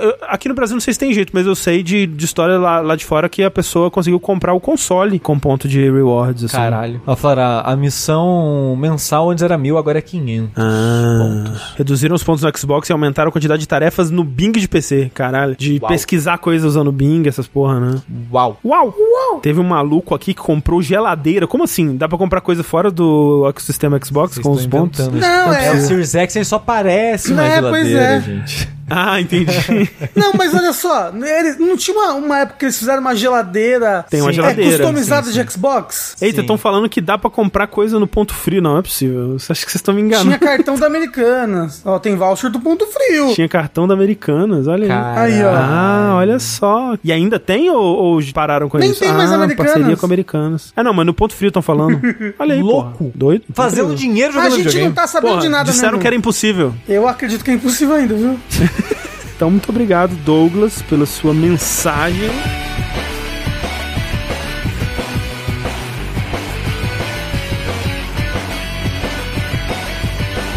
Não temos um segundo bloco de notícias. Vamos agora para os nossos finalmente. Que só eu joguei videogame. É, assim, eu não jogo mais videogame, não. Eu É, não. o André só tá trabalhando no, no retro faz seis meses. O reto do André precisa de muito trabalho. Ele tá trabalhando nesse reto sem parar, de noite mexendo no reto. Correto. É, é o reto mais trabalhado desse país. Mentira que on- ontem eu tava, eu tava fazendo o, o layout da live. Olha aí, ó. Tá vendo? Mas a live tem que continuar acontecendo. Então, pra fazer live, tem que jogar jogo. E eu joguei jogo. Como, por exemplo, The Last Faith que eu joguei em live. E agora eu vou falar de outro jogo que eu joguei em live. Olha aí. Olha aí. Porque fora de live também tava correndo com as coisas pra podcasts e outras coisas que a gente vai fazer pra jogabilidade. Eu tô num momento da minha vida, quase dezembro, né? Janeiro, em teoria, a gente gravaria o Dash de Melhores do Ano. Na nossa série. De... Ah, a gente vai, confio. Yeah! A gente vai, como assim? Não tem, não tem motivo pra não ser. Eu falei janeiro, é que as outras vezes foram tipo em março. Não, foi não. Não, Não, pô, gente- foi uma vez só. A gente às vezes termina em março, mas começa em janeiro sempre. Ok, ok, ok. Acho que o mais, mais, mais tarde que a gente gravou foi em fevereiro, Sushi. O mais tarde que a gente terminou foi em junho, assim, o Não, jogo para do isso. Em janeiro, a gente começa a nossa série de podcast de melhores do ano. Que eu gosto muito de fazer, De fato. tá? Eu gosto muito parar pra pensar no ano que a gente passou, nas coisas que a gente fez, porque é uma mistura de coisas, né? A, conforme a gente vai ficando mais velho, aquilo que faz, né? Quando você vai ficando mais velho, o dia passa mais rápido. Você absorve menos as coisas, parece que tudo tá voando, né? Parece que tá tudo acontecendo muito rápido, muito rápido, muito rápido. E a gente, como a gente trabalha cobrindo isso, a gente vê muita notícia, a gente vê muito jogo. E às vezes a gente esquece. Tem jogo que sai esse ano, a gente pensa, não, esse jogo é de uns dois anos atrás, não é 2023, nem fudendo esse. Forspoken. Forspoken, tipo, Forspoken, Forspoken 2023, André. Porra, você tá maluco? Era Não. pandemia ainda quando saiu. Não, gente, Forspoken é 2019, pelo menos. Não É tinha nem 2023. lançado o Play 5 ainda. É, Era pois é. 2023. Pois é, Meu desse ano. Rafa. Deus. E eu gosto desse Dash porque é, um- é uma desculpa pra gente parar e pensar e discutir sobre o ano que passou, os jogos que a gente viu, notícias, coisas, o tema do ano, né? E eu gosto muito dessa experiência. É uma desculpa também que eu tenho pra focar em jogar jogos do ano que eu deixei passar. Que eu queria muito ter jogado, tipo, tem mês, sei lá, só um exemplo, tá? Nossa, setembro teve jogo pra caralho. Só consegui jogar só uns dois jogos em setembro, saiu uns cinco que eu queria. Aqueles três já era, foda-se, ficou pra trás. E é uma tentativa da gente correr atrás nesse final de ano. A gente tira, né, até umas duas semanas de pausa ali, a última semana de dezembro, primeira de janeiro, a gente tira pra semi-descansar, né? Eu sei que eu e o André, a gente acaba pegando essas duas semanas pra jogar feito um desgraçado. Mas eu puta. descanso com os meus videogames. É, só o fato de não estar jogando em live já. Porque jogar em live cansa muito da gente, pô, não, não parece, mas cansa. E eu já comecei esse trabalho já, antecipadamente aqui, e eu já tô muito focado nos, nos jogos de 2023 que eu quero jogar. E o Felipe Pepe, né, um, um, um indivíduo aí que existe na internet, Um indivíduo da internet. é.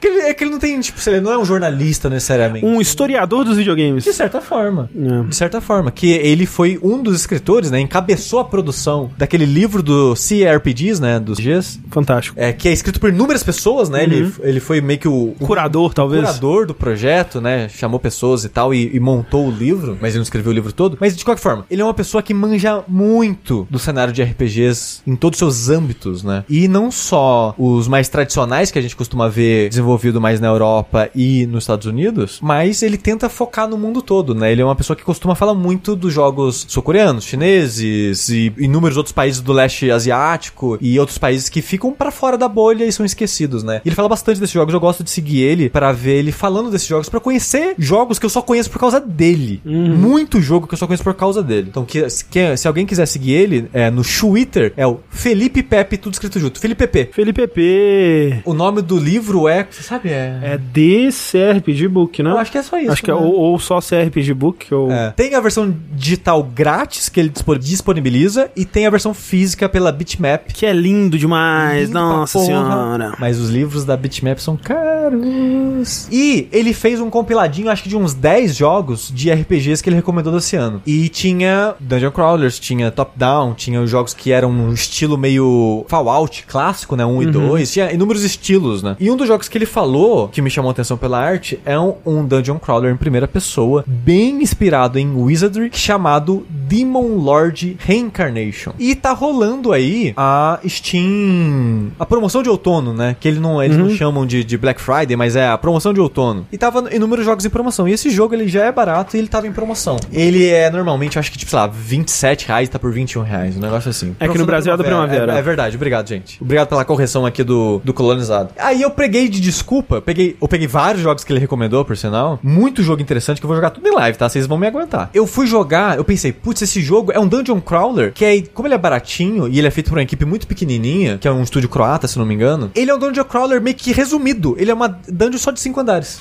E normalmente dungeon crawlers são tipo, tipo 80 horas, 120 horas, é, normalmente são bem longos, né? E esse, ele tenta ser uma versão mais resumida, né? Então é uma dungeon só de 5 andares, mas ao mesmo tempo ele é muito old school. Que nem eu falei, ele é muito inspirado em Wizardry no 1, no 2 e no 3, na primeira trilogia, lá de 81, 82, 83. Então ele é bem old school nesse sentido de a movimentação da dungeon é em primeira pessoa, mas a movimentação é por gridzinho, né? Meio que você anda de quadradinho em quadradinho, e o combate é por turno. Não tem animação de ataque, é tudo descrito em texto. Então ele, ele é bem inspirado nos clássicos, mas ao mesmo tempo pra facilitar a produção, né?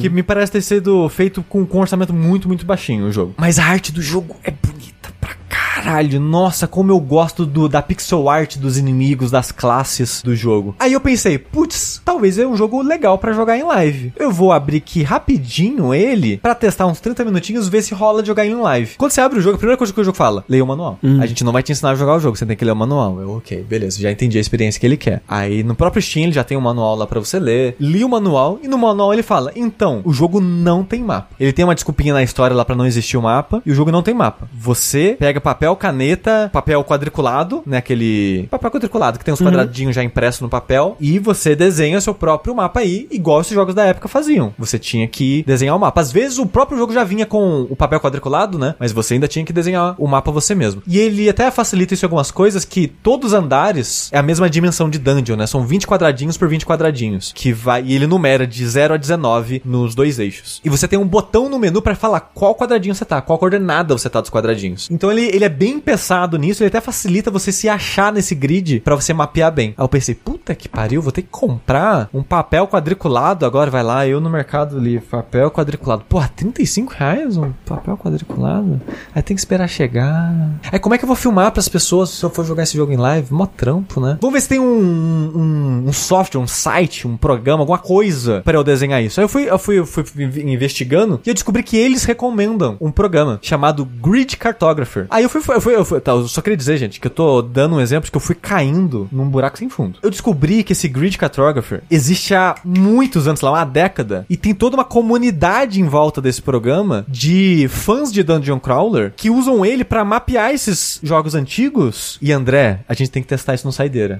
Você pode atrelar um emulador a esse programa e alguns jogos específicos ele vai mapeando o jogo enquanto você joga. Caralho. Tanto de PC quanto de emulador. Tipo, tem, sei lá, Super Nintendo, Mega Drive. Ele tem uma listinha de jogos e emuladores que ele aceita. Mas aí não perde um pouco do propósito? Perde, mas é foda que eles fizeram Ah, não, isso. é, de fato, de fato. E não só isso, esse programa tem um modo 3D. Depois você pode andar pela dungeon que você desenhou. Corói. Então serve como ferramenta até pra quem quer desenvolver uma- um jogo nesse esquema. Então você pode meio que fazer um protótipo, né, do seu mapinha ali e navegar ele pelo próprio programa. Muito foda. Tava em promoção no Steam também. Comprei. Aí, eu achei engraçado que eu tuitei que eu comprei um programa de desenhar mapa e as pessoas acharam que eu ia desenvolver o Dungeon Crawler. Mal sabia as pessoas que eu, que eu comprei um programa de 45 reais para jogar Dungeon Crawler. E agora eu tô fazendo live jogando esse Demon Lord Reincarnation, desenhando um mapa. Eu ando um quadradinho, olho as paredes, ah, tem uma curva, tem uma porta, vou lá, desenho a curva e porta. Queria dizer, terapêutico, gostoso, relaxante, maravilhoso, perfeito. Etri Odyssey, genial de já pensar fazer um jogo que já tem isso embutido nele. É, o único jogo que eu já joguei com isso foi o Persona Q, que tinha também a mecaniquinha E de desenhar. legal? Muito legal. Era uma das, das partes mais legais. Eu ia falar, o, o DS era perfeito pra isso, né? É. O DS e o 3DS também, Sim. no caso. E o Nintendo Split também vai ser. Exato, exato. Aí, como eu tô jogando no PC, eu vou dando Alt Tab Hum. entre um e outro, né? Eu fico alter- alterando como se fosse um botão de mapa mesmo do jogo. E deixo na tela as duas coisas pra quem tá assistindo ao vivo ver o mapa e o jogo ao mesmo tempo. E caralho, tá sendo uma experiência muito legal jogar esse jogo fazendo isso. Tá sendo muito divertido de. O sentimento de você preencher o mapa à mão conforme você explora ele é muito satisfatório. É uma parada que é boba, mas é muito satisfatória. E o jogo é muito interessante que ele é um jogo muito simples em muitos sentidos, mas ele faz muito bem tudo que ele faz. Que eu tava falando, o combate dele é por turno, e aquele esquema clássico de, de vários RPGs e Dungeon Crawlers antigos, que é você dá o comando de todo mundo, e depois o jogo vai fazer iniciativa e vai- fazer acontecer os comandos. O Persona Q mesmo eu acho que faz isso, né? Porque o Ether Odyssey é assim também. Você dá o comando de todo mundo e depois o É. jogo resolve as iniciativas e as pessoas agem, né? Não lembro. E nesse jogo você faz isso. Só que esse jogo, ele é muito difícil. Mas aí eu acho que até tem uma discussão interessante nele, que ele é um difícil que ele não usa reflexo, né? Ele é, só um difícil de aprender os sistemas do jogo e usar bem os sistemas do jogo a seu favor. Mas ele tem muita aleatoriedade? Muito RNG? Um bocado. A luta é luta aleatória, né? Você tá andando pela dungeon luta aleatória. Mas dentro da luta tem RNG? Tem no sentido de que você não sabe o que os seus inimigos vão fazer, né? Eles vão fazer coisas.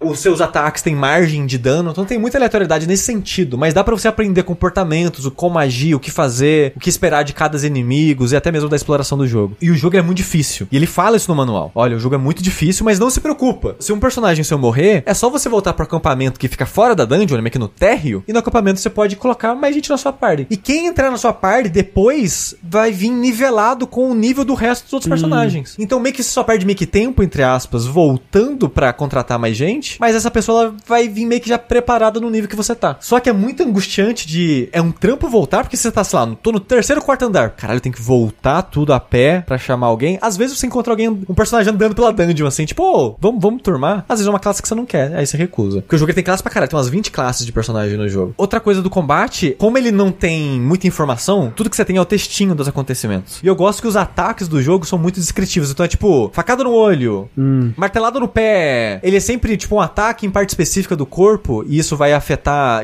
atributos, dá, dá- vai dar buff e debuff nos inimigos. E conforme vai passando o textinho, é muito legal que você vai vendo, tipo, o Goblin peidou na. Aqui tem um peido. O Goblin tem um ataque, é um peido. Peidou na cara do personagem. Aí lá, o Gárgula tentou esfaquear o olho do seu guerreiro. E, e- e esse textinho vai passando, eu acho que ele preenche bem o. Ele pinta o quadro, né, do, do combate, de maneira que tá acontecendo de uma forma interessante. E como ele é um jogo muito difícil, você nunca sabe se você vai morrer nesse turno. Então você fica, ai caralho, eu tenho 50 de vida. O personagem ele tem um ataque, às vezes é 20, 30 de dano, mas tem tipo três inimigos. Será, se os três inimigos bater, tem chance daquele. Ai caralho, será que o personagem vai morrer? E se morrer, morreu! Morreu! Seu personagem morreu! Não volta! E, e o, o, a- o game over dele é só se todos morrerem ou Não, tem. se todos morrerem, você volta, o jogo te teletransporta pro acampamento e você cria uma party nova, Entendi. nivelada com todo mundo que morreu. Entendi. Então ele, no fundo, no fundo, é muito difícil você perder progresso. Porque o mapa você tá desenhando. O nível dos personagens, os novos, vão ser sempre nivelado com os antigos. No máximo que você perde é skill. Porque as skills de ataque dos personagens, você vai ganhando com o tempo. Conforme você vai jogando o jogo, aqueles personagens vão ganhando novas skills. Sei. E conforme você usa as skills, elas vão ficando mais fortes. E o personagem novo sempre não vai ter skill nenhuma. Então, no máximo que você perde são as skills. Mas é muito tenso. Quem tá assistindo lá vai sempre ver, tipo, eu dou o ok pra, com, pra confirmar o turno e já fica, ai caralho. Puta que pariu, usou magia. Eu vou, eu vou. Ai, sobreviveu. Ah, esquivou. Puta que pariu, esquivou. É um sentimento tão angustiante o combate desse jogo e é muito louco porque ele é ridiculamente simples. Mas a dificuldade do jogo dá essa tensão, pra mim, do- no, no, no sentido positivo, interessante pro jogo. Eu fico. Toda a luta eu fico. Ai, caralho. Puta que pariu. São três esqueletos sexys. É importante dizer, todo mundo é gostoso e sexy nesse jogo. todo mundo faz pose de Até gostoso. o esqueleto? Não, o esqueleto é muito sexy, André. Você vai ver o esqueleto e vai falar: Caralho, esse esqueleto é, uma, é um modelo que morreu e virou esqueleto. Entendi. Tem que. Olha, olha esse bode, André. É um bode. É um, é um modelo, é um bode gato. É o bafogato que eu chamo na, na live. É um bafomé com um tanquinho. Saradaço. Assim, trincadaço, assim, o Bafomé. Trincadaço. Todo mundo é assim. Comeria sushi nesse, nesse tanquinho do Bafomé. Tem um inimigo que é o Hobgoblin, que ele é um, é um, é um carinha, tipo, sei lá, um, um, orc, não sei, com luvas de operário e uma marreta. Ele parece uma roupa moderna, não parece, parece meio anacrônico, assim. Eu tenho certeza que desenharam em cima de um modelo. Pegaram esses modelos, tipo, de, de calendário, Sei, com roupa sei. de operário, e desenharam em cima o Hobgoblin. É um Hobgoblin, é um Hobgoblin gato. Sarado. Eu fico, caralho, o pessoal tava muito, muito thirsty quando fizeram esse jogo, é impressionante. Mas uma coisa que eu queria dizer, a trilha sonora desse jogo é foda. Talvez eu leve pro. pra melhores trilhas do ano, nem que seja pra citar ela. É muito foda a trilha sonora desse jogo. A pixel art desse jogo é muito foda. Eu, eu, sou- eu fico apaixonado por todos os inimigos. Toda vez que aparece um inimigo novo, eu fico, caralho. É porque, pra quem não, não viu o jogo, né? Ele tem essa vibe meio. Monocromático, meio um. Um beat. É, tipo É. obradinho, assim. Exato. Que ele é só. Ele é uma cor e, e preto, né? Tipo, ele é, É. Um, um begezinho assim, pro claro, e o resto tudo é preto. Cada andar da dungeon é uma cor diferente. Mas Hum. é esse esquema de uma cor e preto. E tem muita personalidade. Aí eu fui descobrir depois que essa pixel art é direito livre. Ah. Que ela foi feita por um projeto de fãs que chama Javardry, Hum. que é um wizardry feito por fãs pra Java. Hum. E o artista que fez as artes das classes e dos, dos monstros falou: tá livre pra usar até pra uso comercial. Então tem alguns jogos de Dungeon Crawler que usam essa arte. Só que o que eles fizeram? Eles fizeram uma pixel art em cima dessa arte. Era uma arte Ah. colorida, mais elaborada. E eles fizeram uma pixel art em cima. E se você for comparar, não é um pra um. Eles tiveram umas liberdade artística de Deixar mais gostoso. Exato. Eu ia falar, todo mundo tá mais gostoso do que na arte original, tá? Ó, eu tô vendo gente no chat se descobrindo Monster Fucker ao vivo. Que isso? Mas, gente, assim, só, só jogando pra ver. Ah, O chat, o chat, enquanto eu jogo, tá todo, tá todo sedento, tá? Todo oriçado. Tava vendo, uh, uh, quando a gente começou, tinha um sub com a mensagem que era assim: é, por que lutar contra tal monstro se você pode namorar ele? Exatamente. É. Aí eu não tinha entendido, agora eu entendi melhor. É, esse jogo é, é- é- Nossa, esse jogo. Cara, eu fico muito impressionado como todo mundo é muito sarado e muito. com poses, tipo, de modelo, assim. É, é, é muito impressionante. Mas eu tô achando interessante esse jogo no, no âmbito de como sistemas e regras simples trazem esses sentimentos tão fortes, assim, de. Ah, você vai desenhar o mapa. É impressionante o quão satisfatório é o ato simples de você observar o mundo e desenhar o mapa.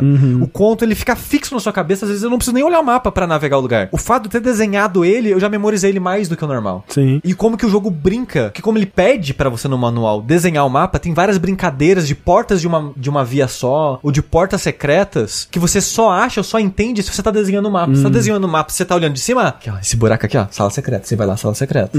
Então ele brinca com isso de uma forma que é muito satisfatória. E o combate do jogo, ele é difícil e ele é aleatório num nível que eu normalmente até reclamaria, mas ele usa isso pra dar uma tensão, uma ambientação, pra preencher a ambientação do jogo de uma forma que eu acho muito interessante. Então, tipo, é um é um jogo muito simples, barato, tá uns 20, tá, acho que tá 21 reais agora em promoção, mas eu, eu acho que ele é muito interessante pra quem quer conhecer ou já gosta de Dungeon Crawler e quer, lá, só um jogo simples. Eu, eu acho que é um experimento muito interessante esse jogo, muito interessante. E dele eu acho que eu vou pro Torro. Não sei se vocês viram se é um Torro esse ano, que é um Dungeon Crawler inspirado em Shin Megami Tensei Não. que é muito bonito, fui ver as artes, é que tá todo mundo, desde que eu desde o Vértice 400 que eu falei de Dungeon Crawl, todo mundo, Sushi, você vai gostar do Torro Dungeon Crawl que saiu esse ano. Muito bonita a arte dele, vi umas coisas, parece bem interessante, e agora eu quero cair no mundo do Megami Tensei. É, eu tô indo de- pra drogas cada vez mais pesadas. Agora eu quero ir pra jogo sem mapa, pra ter motivo já o- usar É, o né? Já, já comprou, tem que. Porque tem muitos jogos desses antigos que eu pensava, putz, mas não tem mapa, tem que desenhar. Tipo o Phantasy Star, quando eu joguei ele na versão do Switch, né? Que ele Uhum. já desenha um mapa pra você. Eu falei, não, joga isso aqui, que ele desenha um mapa pra você. Aí hoje em dia eu falei, não, beleza, eu desenho. Eu já tô nessa vibe, não, beleza, eu desenho. Aí. Então, é um jogo que apesar de tudo, é, um- é o, é o meu comfort food, tô descobrindo. Sushi, você quer dar uma nota naval para Demon Lord Reincarnation? Eu não zerei ele, mas eu posso dar uma nota pra ele. E eu, Nota naval para Demon Lord, a reencarnação. Eu queria dizer, a qualidade que eu vou dar pra ele vai parecer talvez alta pra muitas pessoas, dada a simplicidade do jogo, mas eu vou dar a qualidade dentro, dado a proposta do jogo, né? A qualidade e a interessância dada a proposta, o que, que o jogo faz e tal. Pra mim, pra quem já é profissional aí dos Dungeon Crawler, joga desde os anos 80 e os caralho, talvez esse jogo é só tipo, ah, um- é um projeto interessante. Mas pra mim tá sendo muito legal, muito interessante jogar esse jogo e descobrir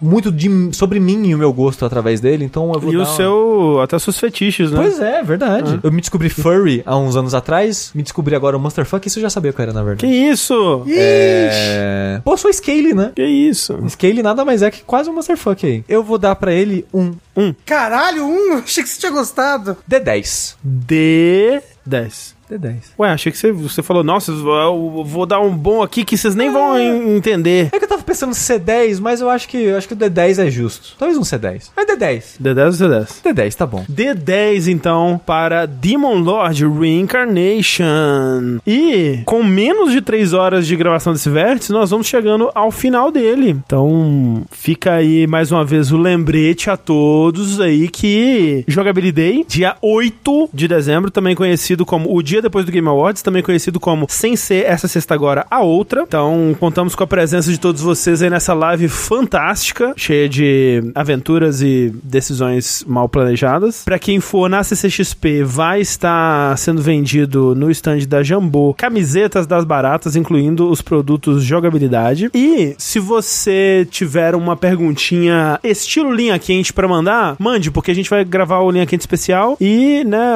o linha quente agora retorna como um podcast de bônus também, então a gente precisa das perguntinhas de vocês. Então manda pro nosso usuário do Telegram, arroba jogabilidade, ou pro nosso e-mail, linhaquente, arroba jogabilidade.de. É isso, gente. Enquanto eu não sou tomado por uma inteligência artificial, eu sou o André Campos. Eu sou o Esqueleto Sexy. Eu sou Rafael Naruto.